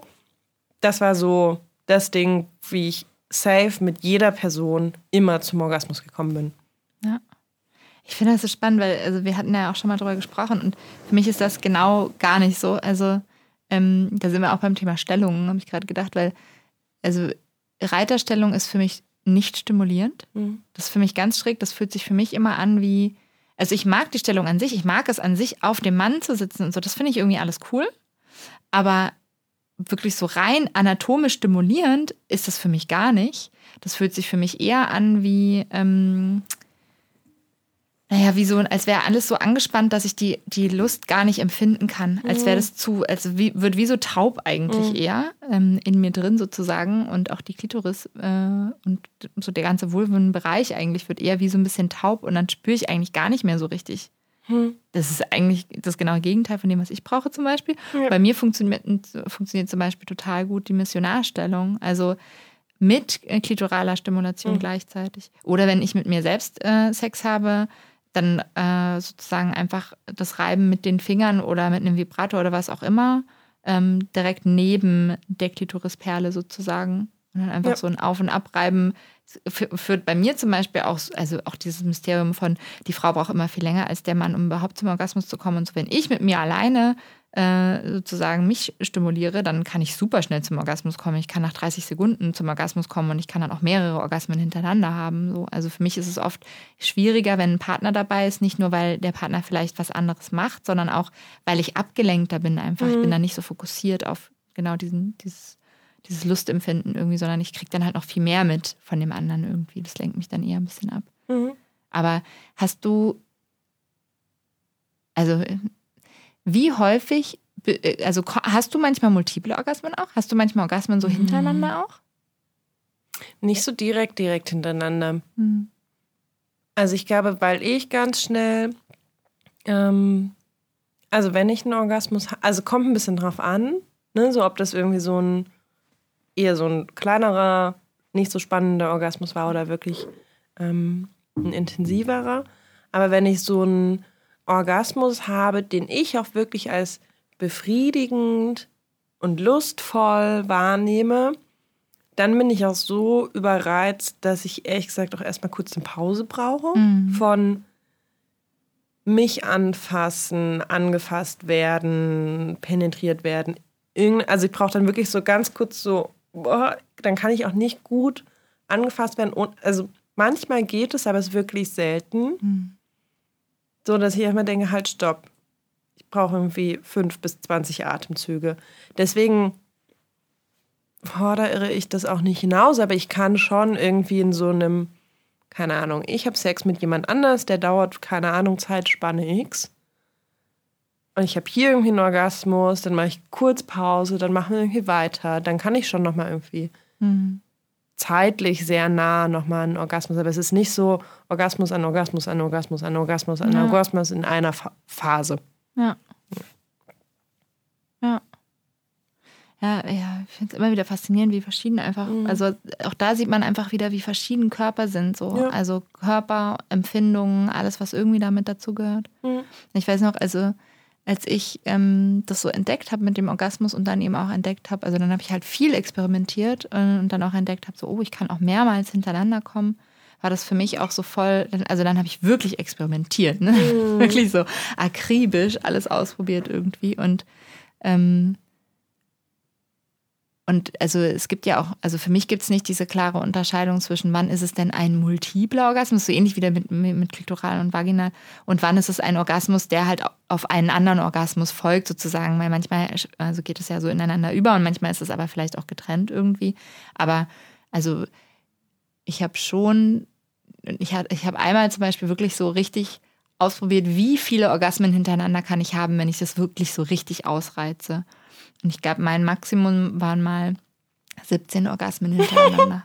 Also wirklich so, mhm. wie du gerade sagtest, so, die ich wirklich einzeln als Orgasmen, wirklich als stimulierend mhm. empfunden habe wo jedes Mal wieder wie so ein Peak war. Und die waren aber natürlich auch nicht alle genau hintereinander, sondern dann war halt einer wirklich so ein großer Orgasmus und dann war eher wie so eine kurze Phase. Dann kam doch nochmal sowas auf und also so sehr verschiedene Orgasmen sozusagen mhm. und auch in der Zeitspanne von, weiß ich nicht, äh, einer halben Stunde oder so. Also jetzt nicht auch alle so sofort hintereinander. Ja. Aber ähm, genau, das könnte ich mittlerweile zum Beispiel nicht mehr. Ich glaube, damals war ich irgendwie trainierter. Aber ich musste nur auch gerade daran denken, dass für mich sich ein Orgasmus, ähm, zum Beispiel auch ein Orgasmus alleine, für, sich nicht befriedigend anfühlt oft. Also wenn ich einen Orgasmus habe, dann muss das schon ein sehr intensiver Orgasmus sein, dass ich dann das Gefühl habe, so, so, das war jetzt gut und das reicht mir mhm. jetzt. Sondern ich habe oft eher das Bedürfnis nach zwei, drei, manchmal vier Orgasmen und dann habe ich das Gefühl, so jetzt, hm, jetzt ist irgendwie. Jetzt ist okay. Genau. Ja. Ähm, was sind denn stimmt. deine Punkte noch? Also ich würde gerne so ein bisschen mhm. das, also also ich hatte noch so ein paar Punkte über die Geschichte, aber das, mhm. also wir haben tatsächlich viel auch äh, letztes Mal schon darüber gesprochen oder eben wie du auch mhm. sagtest in den Vulven-Folgen auch schon viel darüber gesprochen in den Viva la Vulva-Folgen. Ähm, ich fand eben noch so diese Geschichte rund um den Vibrator einfach spannend, also dass die, oder vielleicht auch einfach einmal, vielleicht kann man das einmal noch mal so abreißen, dass ähm, die Narrative zum weiblichen Orgasmus sich einfach über die Zeit wahnsinnig verändert hat. Also, dass es eben, wir nehmen so häufig an, dass das, was wir jetzt wahrnehmen, dass das so, das ist, wie es halt ist, aber es ist natürlich nicht so. Und wenn man in die Geschichte guckt, dann sieht man halt, ah, okay, es gab sehr unterschiedliche Erzählungen und sehr unterschiedliche Wahrnehmungen und auch sehr unterschiedliche Erkenntnisse über insbesondere Sexualität und äh, eben auch über den weiblichen Orgasmus im Speziellen, über den Verlauf der Zeit. Und dann finde ich es auch oft leichter einzusortieren, wie reden wir jetzt darüber zum mhm. Beispiel und ist das eigentlich die Wahrheit oder nicht? Mhm. Weil meistens ist es die halt einfach nicht. Und ähm, darf ich da vielleicht kurz einsteigen? Ja, klar. Vielleicht kann man das abkürzen, weil ich finde, wir müssen ja auch nicht alles einfach nacherzählen. Mhm. Ähm, ja, genau. Ich finde ähm, dass da die Bücher oder die Comics von Liv Strömquist super erhellend sind. Also das erste war Der Ursprung der Welt, mhm. wo super viel zur Kulturgeschichte der weiblichen Sexualität drin ist. Also und so, auch explizit des weiblichen Orgasmus. Genau, mhm. ich wollte gerade sagen, also viel zum Thema Vulva, weiblicher Orgasmus, Menstruation. Und sie macht das super auf, einmal zu zeigen, das, was uns irgendwie als das ist natürlich, das ist naturgegeben, mhm. verkauft wird. Also zum Beispiel, die Frauen kommen immer ganz schwer, die Männer kommen immer ganz leicht und so. Genau. genau. Das macht sie eigentlich, also das bricht sie super auf mhm. in so einem Rundumschlag eigentlich alles zu weiblicher Sexualität. könnte man sagen. Ähm, in sehr schönen Comics. Wir haben das, glaube ich, auch in der Viva la Vulva-Folge schon mal und ich glaube auch in der Menstruationsfolge schon mal angepriesen. Und sie hatte einen zweiten Comic, Der Ursprung der Liebe, der ähnlich vorgeht zum Thema, was wurde uns eigentlich beigebracht zum Thema Beziehungen und was sind irgendwie natürliche Verhaltensmuster in Beziehungen. Mhm. Ähm, was ist typisch männlich, was ist typisch, typisch weiblich und so weiter. Ja. Genau, also vielleicht können wir das damit auch ein bisschen abkürzen. Ja, total. Also da gibt es, äh, wie gesagt, es gibt auch einen ganzen Comicstrip äh, explizit über den, die Geschichte des weiblichen Orgasmus und wer so daran geforscht hat und wie absurd teilweise mhm. die Narrative sind, die so da, damit einhergegangen sind und auch immer noch einhergehen. Ja, sehr empfehlenswert. Genau, ich. Ich habe noch so eine kleine Anekdote, die ich gelesen habe, die ich gerne so ganz zum Abschluss noch mhm. sagen würde. Okay, dann würde ich vielleicht meinen letzten Punkt noch machen, ja, wenn die eine gerne. gute Abschlussanekdote ist. Ähm, kennst du das Phänomen, dass Menschen Angst vor dem Orgasmus haben? Ja. Wow, weil ich war mir dessen nicht so bewusst. Also ich habe auch im Vorfeld der Folge irgendwie mit Menschen außerhalb des Studios irgendwie darüber gesprochen, dass wir ähm, eine Folge zu, zum Orgasmus mhm. aufnehmen. Mhm. Liebe Grüße an der Stelle an die Menschen, die nicht namentlich genannt werden wollten. Ähm, also genau, ich habe mich irgendwie ausgetauscht und dann kam schnell das äh, Gespräch auf das Thema ähm, Angst vorm Orgasmus. Und bestimmt habe ich das irgendwann mal gelesen, wahrgenommen, wie auch immer, aber es war halt so null in meinem Bewusstsein, wo ich dachte, hä, wozu sollte man denn Angst vorm Orgasmus haben? Aber so diese, zum einen irgendwie die Angst tatsächlich ähm, vor dem Gefühl und in der Richtung glaube ich auch häufig in der weiblichen Sexualität, nämlich ganz oft mit, ähm, was passiert da, wie fühlt sich das an, wie sieht das auch aus? Also ganz viel so ähm, Scham von wegen, wie sieht mein Gesicht dabei aus? Wie gucke ich? Gucke ich vielleicht komisch, wenn ich einen Orgasmus habe? Macht mein Körper komische Sachen? Macht er mhm. komische Bewegungen? Macht er komische Geräusche? Also ganz oft da auch einfach so eine Scham und mit das gehört sich nicht, dass irgendwie so der Orgasmus ist nur für die schlechte Seite der weiblichen Sexualität, das machen nur böse Mädchen. Mhm. Nicht meine Worte, ne? Das ist das, was irgendwie ein Bild dahinter steckt. Aber tatsächlich auch, und ich glaube dafür, also um das nachzuempfinden, ich glaube, ich, also ich kenne das nur aus Erzählungen. Ähm, es gibt ja auch so das Phänomen, dass Menschen nach dem Orgasmus anfangen zu weinen. Mhm. Oh ja, da haben wir jetzt noch gar nicht drüber Ja. Ja. Ähm, was, also was glaube ich, manchmal für das Gegenüber irritierend sein kann, was aber einfach damit zusammenhängt, dass halt irgendwie so innerhalb von Sekunden der Körper mit so krassen Hormonen geflutet wird, dass das halt auch in so eine Richtung kippen kann. Und manchmal ist es nur so ein Wein im Sinne von körperliche Reaktion. Mhm. Aber mir wurde halt auch erzählt, dass das manchmal irgendwie, obwohl mh, mm, die Situation beider Menschen, die zusammen Sex hatten, gut war und dass der Sex auch irgendwie sich gut angefühlt hat. Und eigentlich war alles gut bis zu dem Punkt, wo der Orgasmus eintritt und dann wird irgendwie so ein Tor aufgemacht zu dem, was sonst noch gerade irgendwie so und dann ist es so, ah fuck.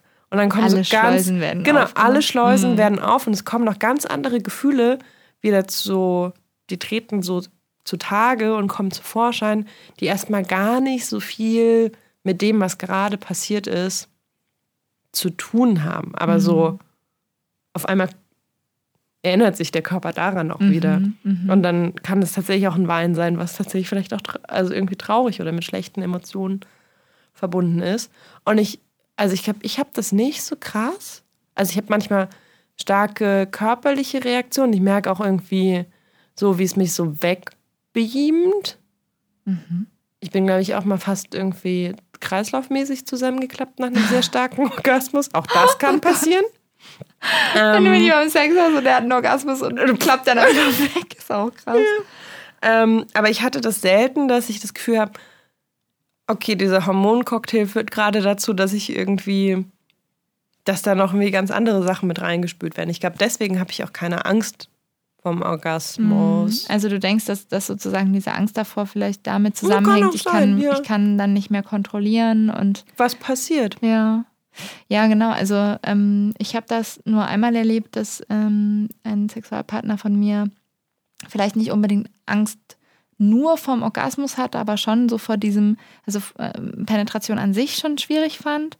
Und dann so dieses, genau was du sagst, so diesen, diesen Moment von so, dann, wenn, das ist ganz doof gesagt, dann, wenn das Tier in uns übernimmt, so mehr oder weniger. Also auch gerade aus der männlichen Perspektive heraus, dann, wenn ich nicht mehr unter Kontrolle bin, wenn das schlimme Tier in mir herauskommt, so nach dem Motto. Das fand ich auch echt äh, ganz schön krass. Also, ja. Und was ich noch, also wir haben dann irgendwie so weiter drüber gesprochen. Ähm, und dann, das ist dann gar nicht mehr so sehr Angst um den Orgasmus. Das geht auch so ein bisschen um diese mein guter Samen. Und ich glaube, irgendwas hinter- passiert hinter der Scheibe. Lachen die sich tot? Ich glaube schon. Die beämmeln sich da draußen. Ach so. Micha sagt nicht über uns. Schön. Wir machen hier professionelles Podcasting und draußen. Und ihr macht irgendwas anderes. Oh nein. Was? Okay, also Micha sagt. Ja, ich wollte gerade sagen, das, äh, also ist das gerade aufgenommen, was du sagst? Okay, ich wiederhole nochmal, was Micha gerade aus dem Off gesagt hat, was ihr jetzt nicht gehört habt. Die haben sich gerade ein Video angeguckt über Häschen, wenn ich das richtig verstanden habe, und wie ein Häschen nach dem Orgasmus umkippt. Er versichert gerade, also die beömmeln sich da draußen, scheint sehr lustig zu sein. Äh, wir verlinken euch das mal in den Show Notes, würde ich sagen.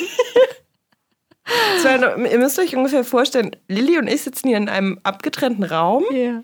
Es gibt eine Glasscheibe, ich sehe da aber nichts, weil ich nur Bildschirme sehe. Wir haben aber so ganz leise und dumpf extrem energisches und vielleicht auch hysterisches Lachen gehört. und konnten aber nicht sehen und einschätzen, was im Nebenraum vor sich geht. Okay, Häschenvideos sind schuld. Verlinken wir, damit ihr auch Spaß habt.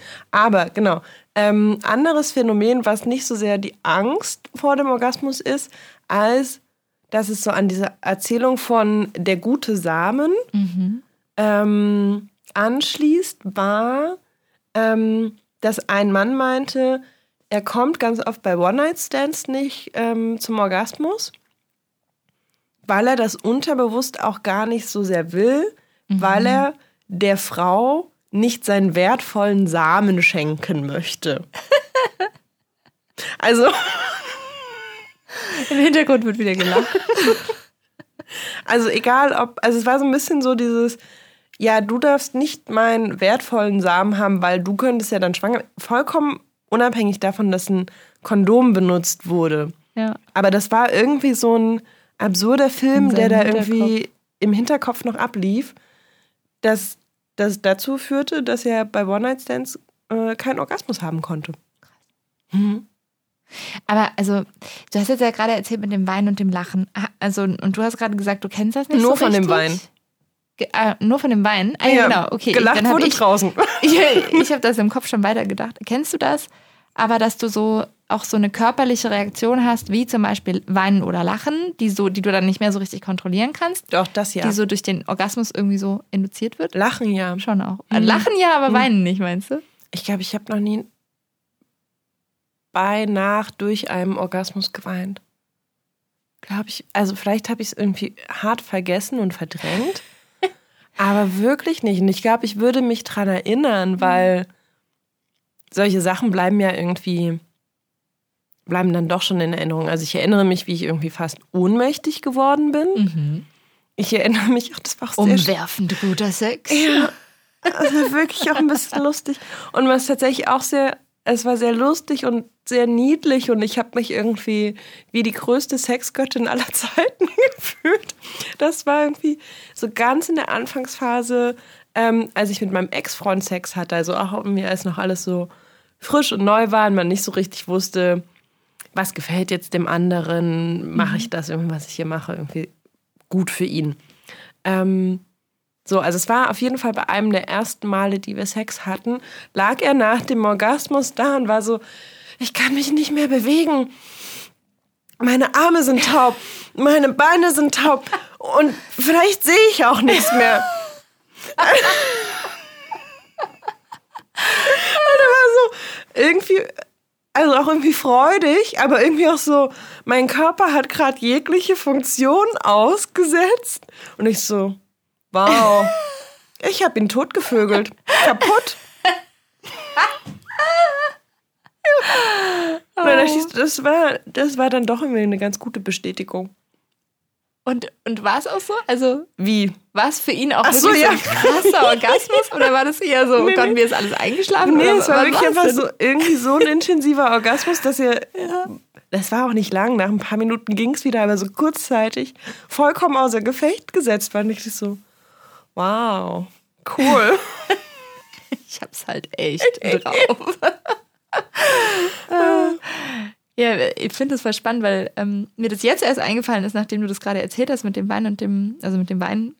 Weil äh, ich habe das tatsächlich in letzter Zeit relativ häufig. Früher hatte ich das nur so ganz selten mal. Und wenn mein Orgasmus sehr intensiv ist, sehr intensiv, auch im Sinne von, wenn ich gerade wirklich viel empfinde für mein Gegenüber, mit dem ich gerade Sex habe. Also das passiert eigentlich fast immer nur dann, wenn ich wirklich gerade auch so, ein, so eine totale Verbundenheit spüre mit dem anderen beim Sex und dann dabei komme sozusagen.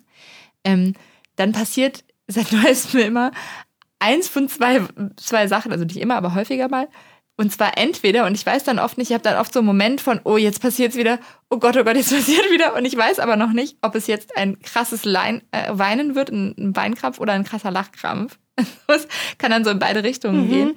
Und der Weinkrampf ist dann oft wie so, also ich bin dann wie so überfordert von diesem Gefühl, weil es so intensiv war.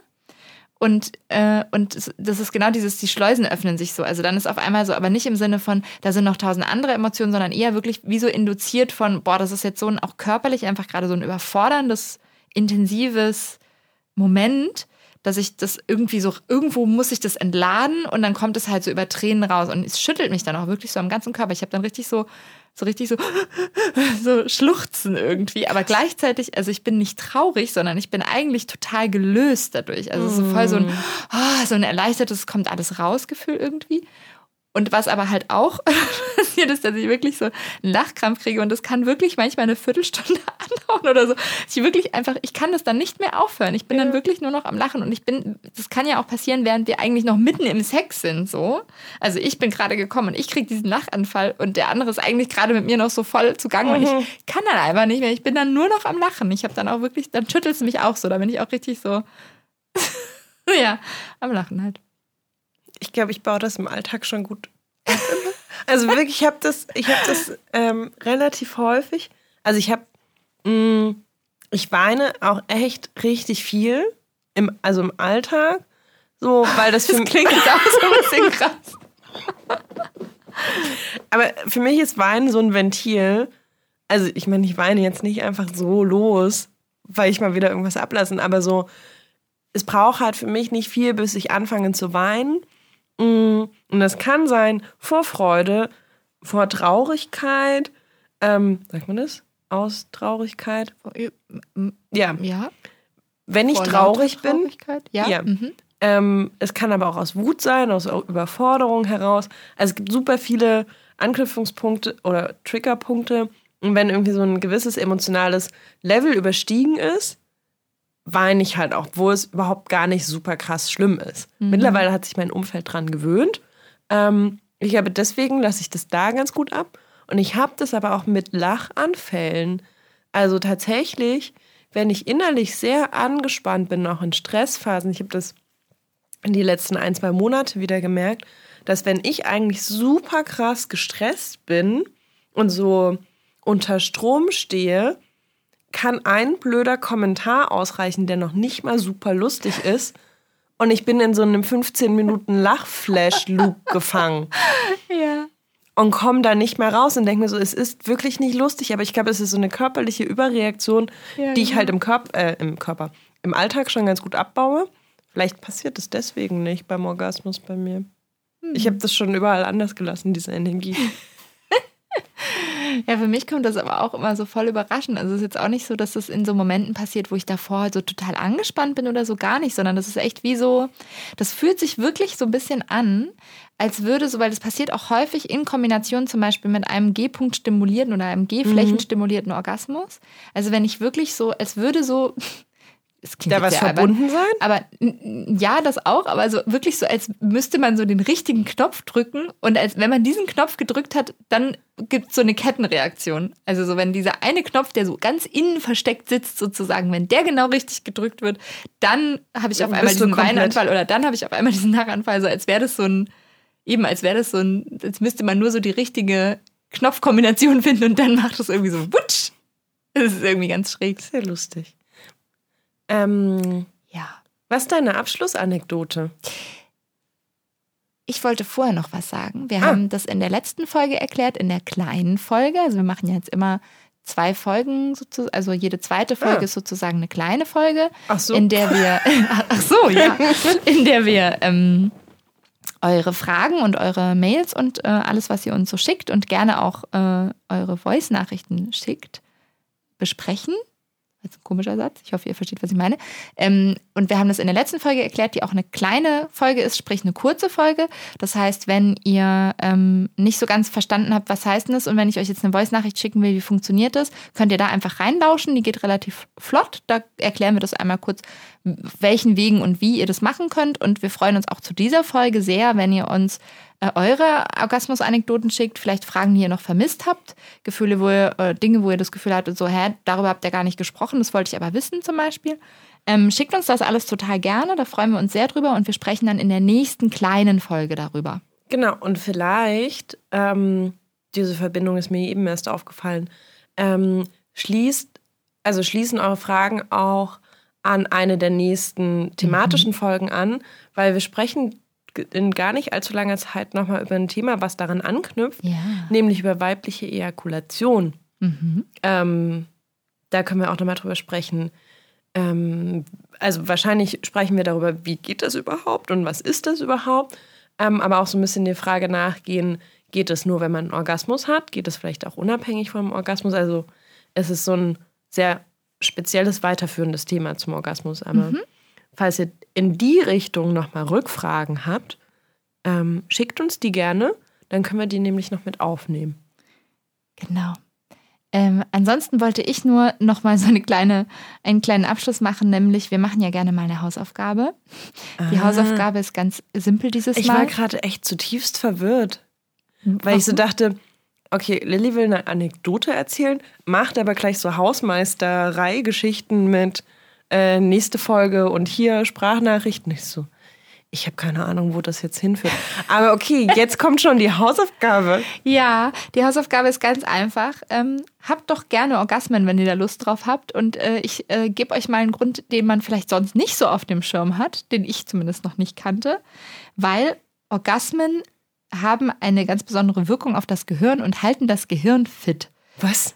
Der amerikanische Neurowissenschaftler Barry Komisaruk Kommissaro, keine Ahnung, wie man das ausspricht, von der Rutgers Universität, Universität in New Jersey, äh, hat herausgefunden, dass Orgasmus ein ganz schöner Workout fürs Gehirn ist. Ähm, wenn, also die haben das so gegengecheckt, sozusagen klassisches Gehirntraining, das man so typischerweise macht, das kennt ihr bestimmt auch alle über Apps und so weiter, ähm, um irgendwie das Gehirn so fit zu halten.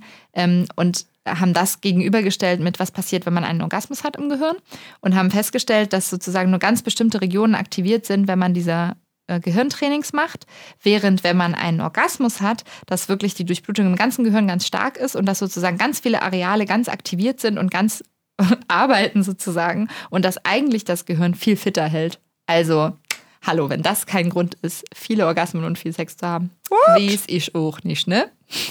Ich muss nie wieder Gehirnjogging machen, wie es so heißt. Ich brauche nur Orgasmen. Yep. Mega gut. Wenn das kein Grund ist. Ah, ich habe noch ein Fun Fact über den Orgasmus. Ja. Wir haben das ein bisschen vercheckt, aber der Weltorgasmustag ist am 21. Dezember. Oh. Mhm. Wäre leicht, schön leicht gewesen. ja, aber ihr könnt euch schon auf den kommenden 21. Dezember freuen, 2020. Genau. Und bis dahin schön fleißig trainieren, gell? Ja. Und uns Feedback, Fragen, was auch immer schicken. Wir sind ähm, super neugierig und wir sind irgendwie so, also ich bin zumindest sehr aufgeregt, dass wir jetzt auch so Möglichkeiten haben für Audio-Feedback und ich möchte, dass da ganz viele Leute sich melden. Ja, total. Und sonst hört ihr ja immer uns. Das ist eigentlich total unfair, weil wir hören euch ja nie. Ja. Da freue ich mich schon sehr drauf, euch mal zu hören. Genau. Also hört entweder nach, wie das geht, oder guckt einfach auf sextapes-podcast.de. Ja da auch unter dem Punkt Kontakt. Da werden wir nochmal alles ganz ausführlich aufschreiben. Genau. Bis dann. Bis dann. Tschüss. Tschüss.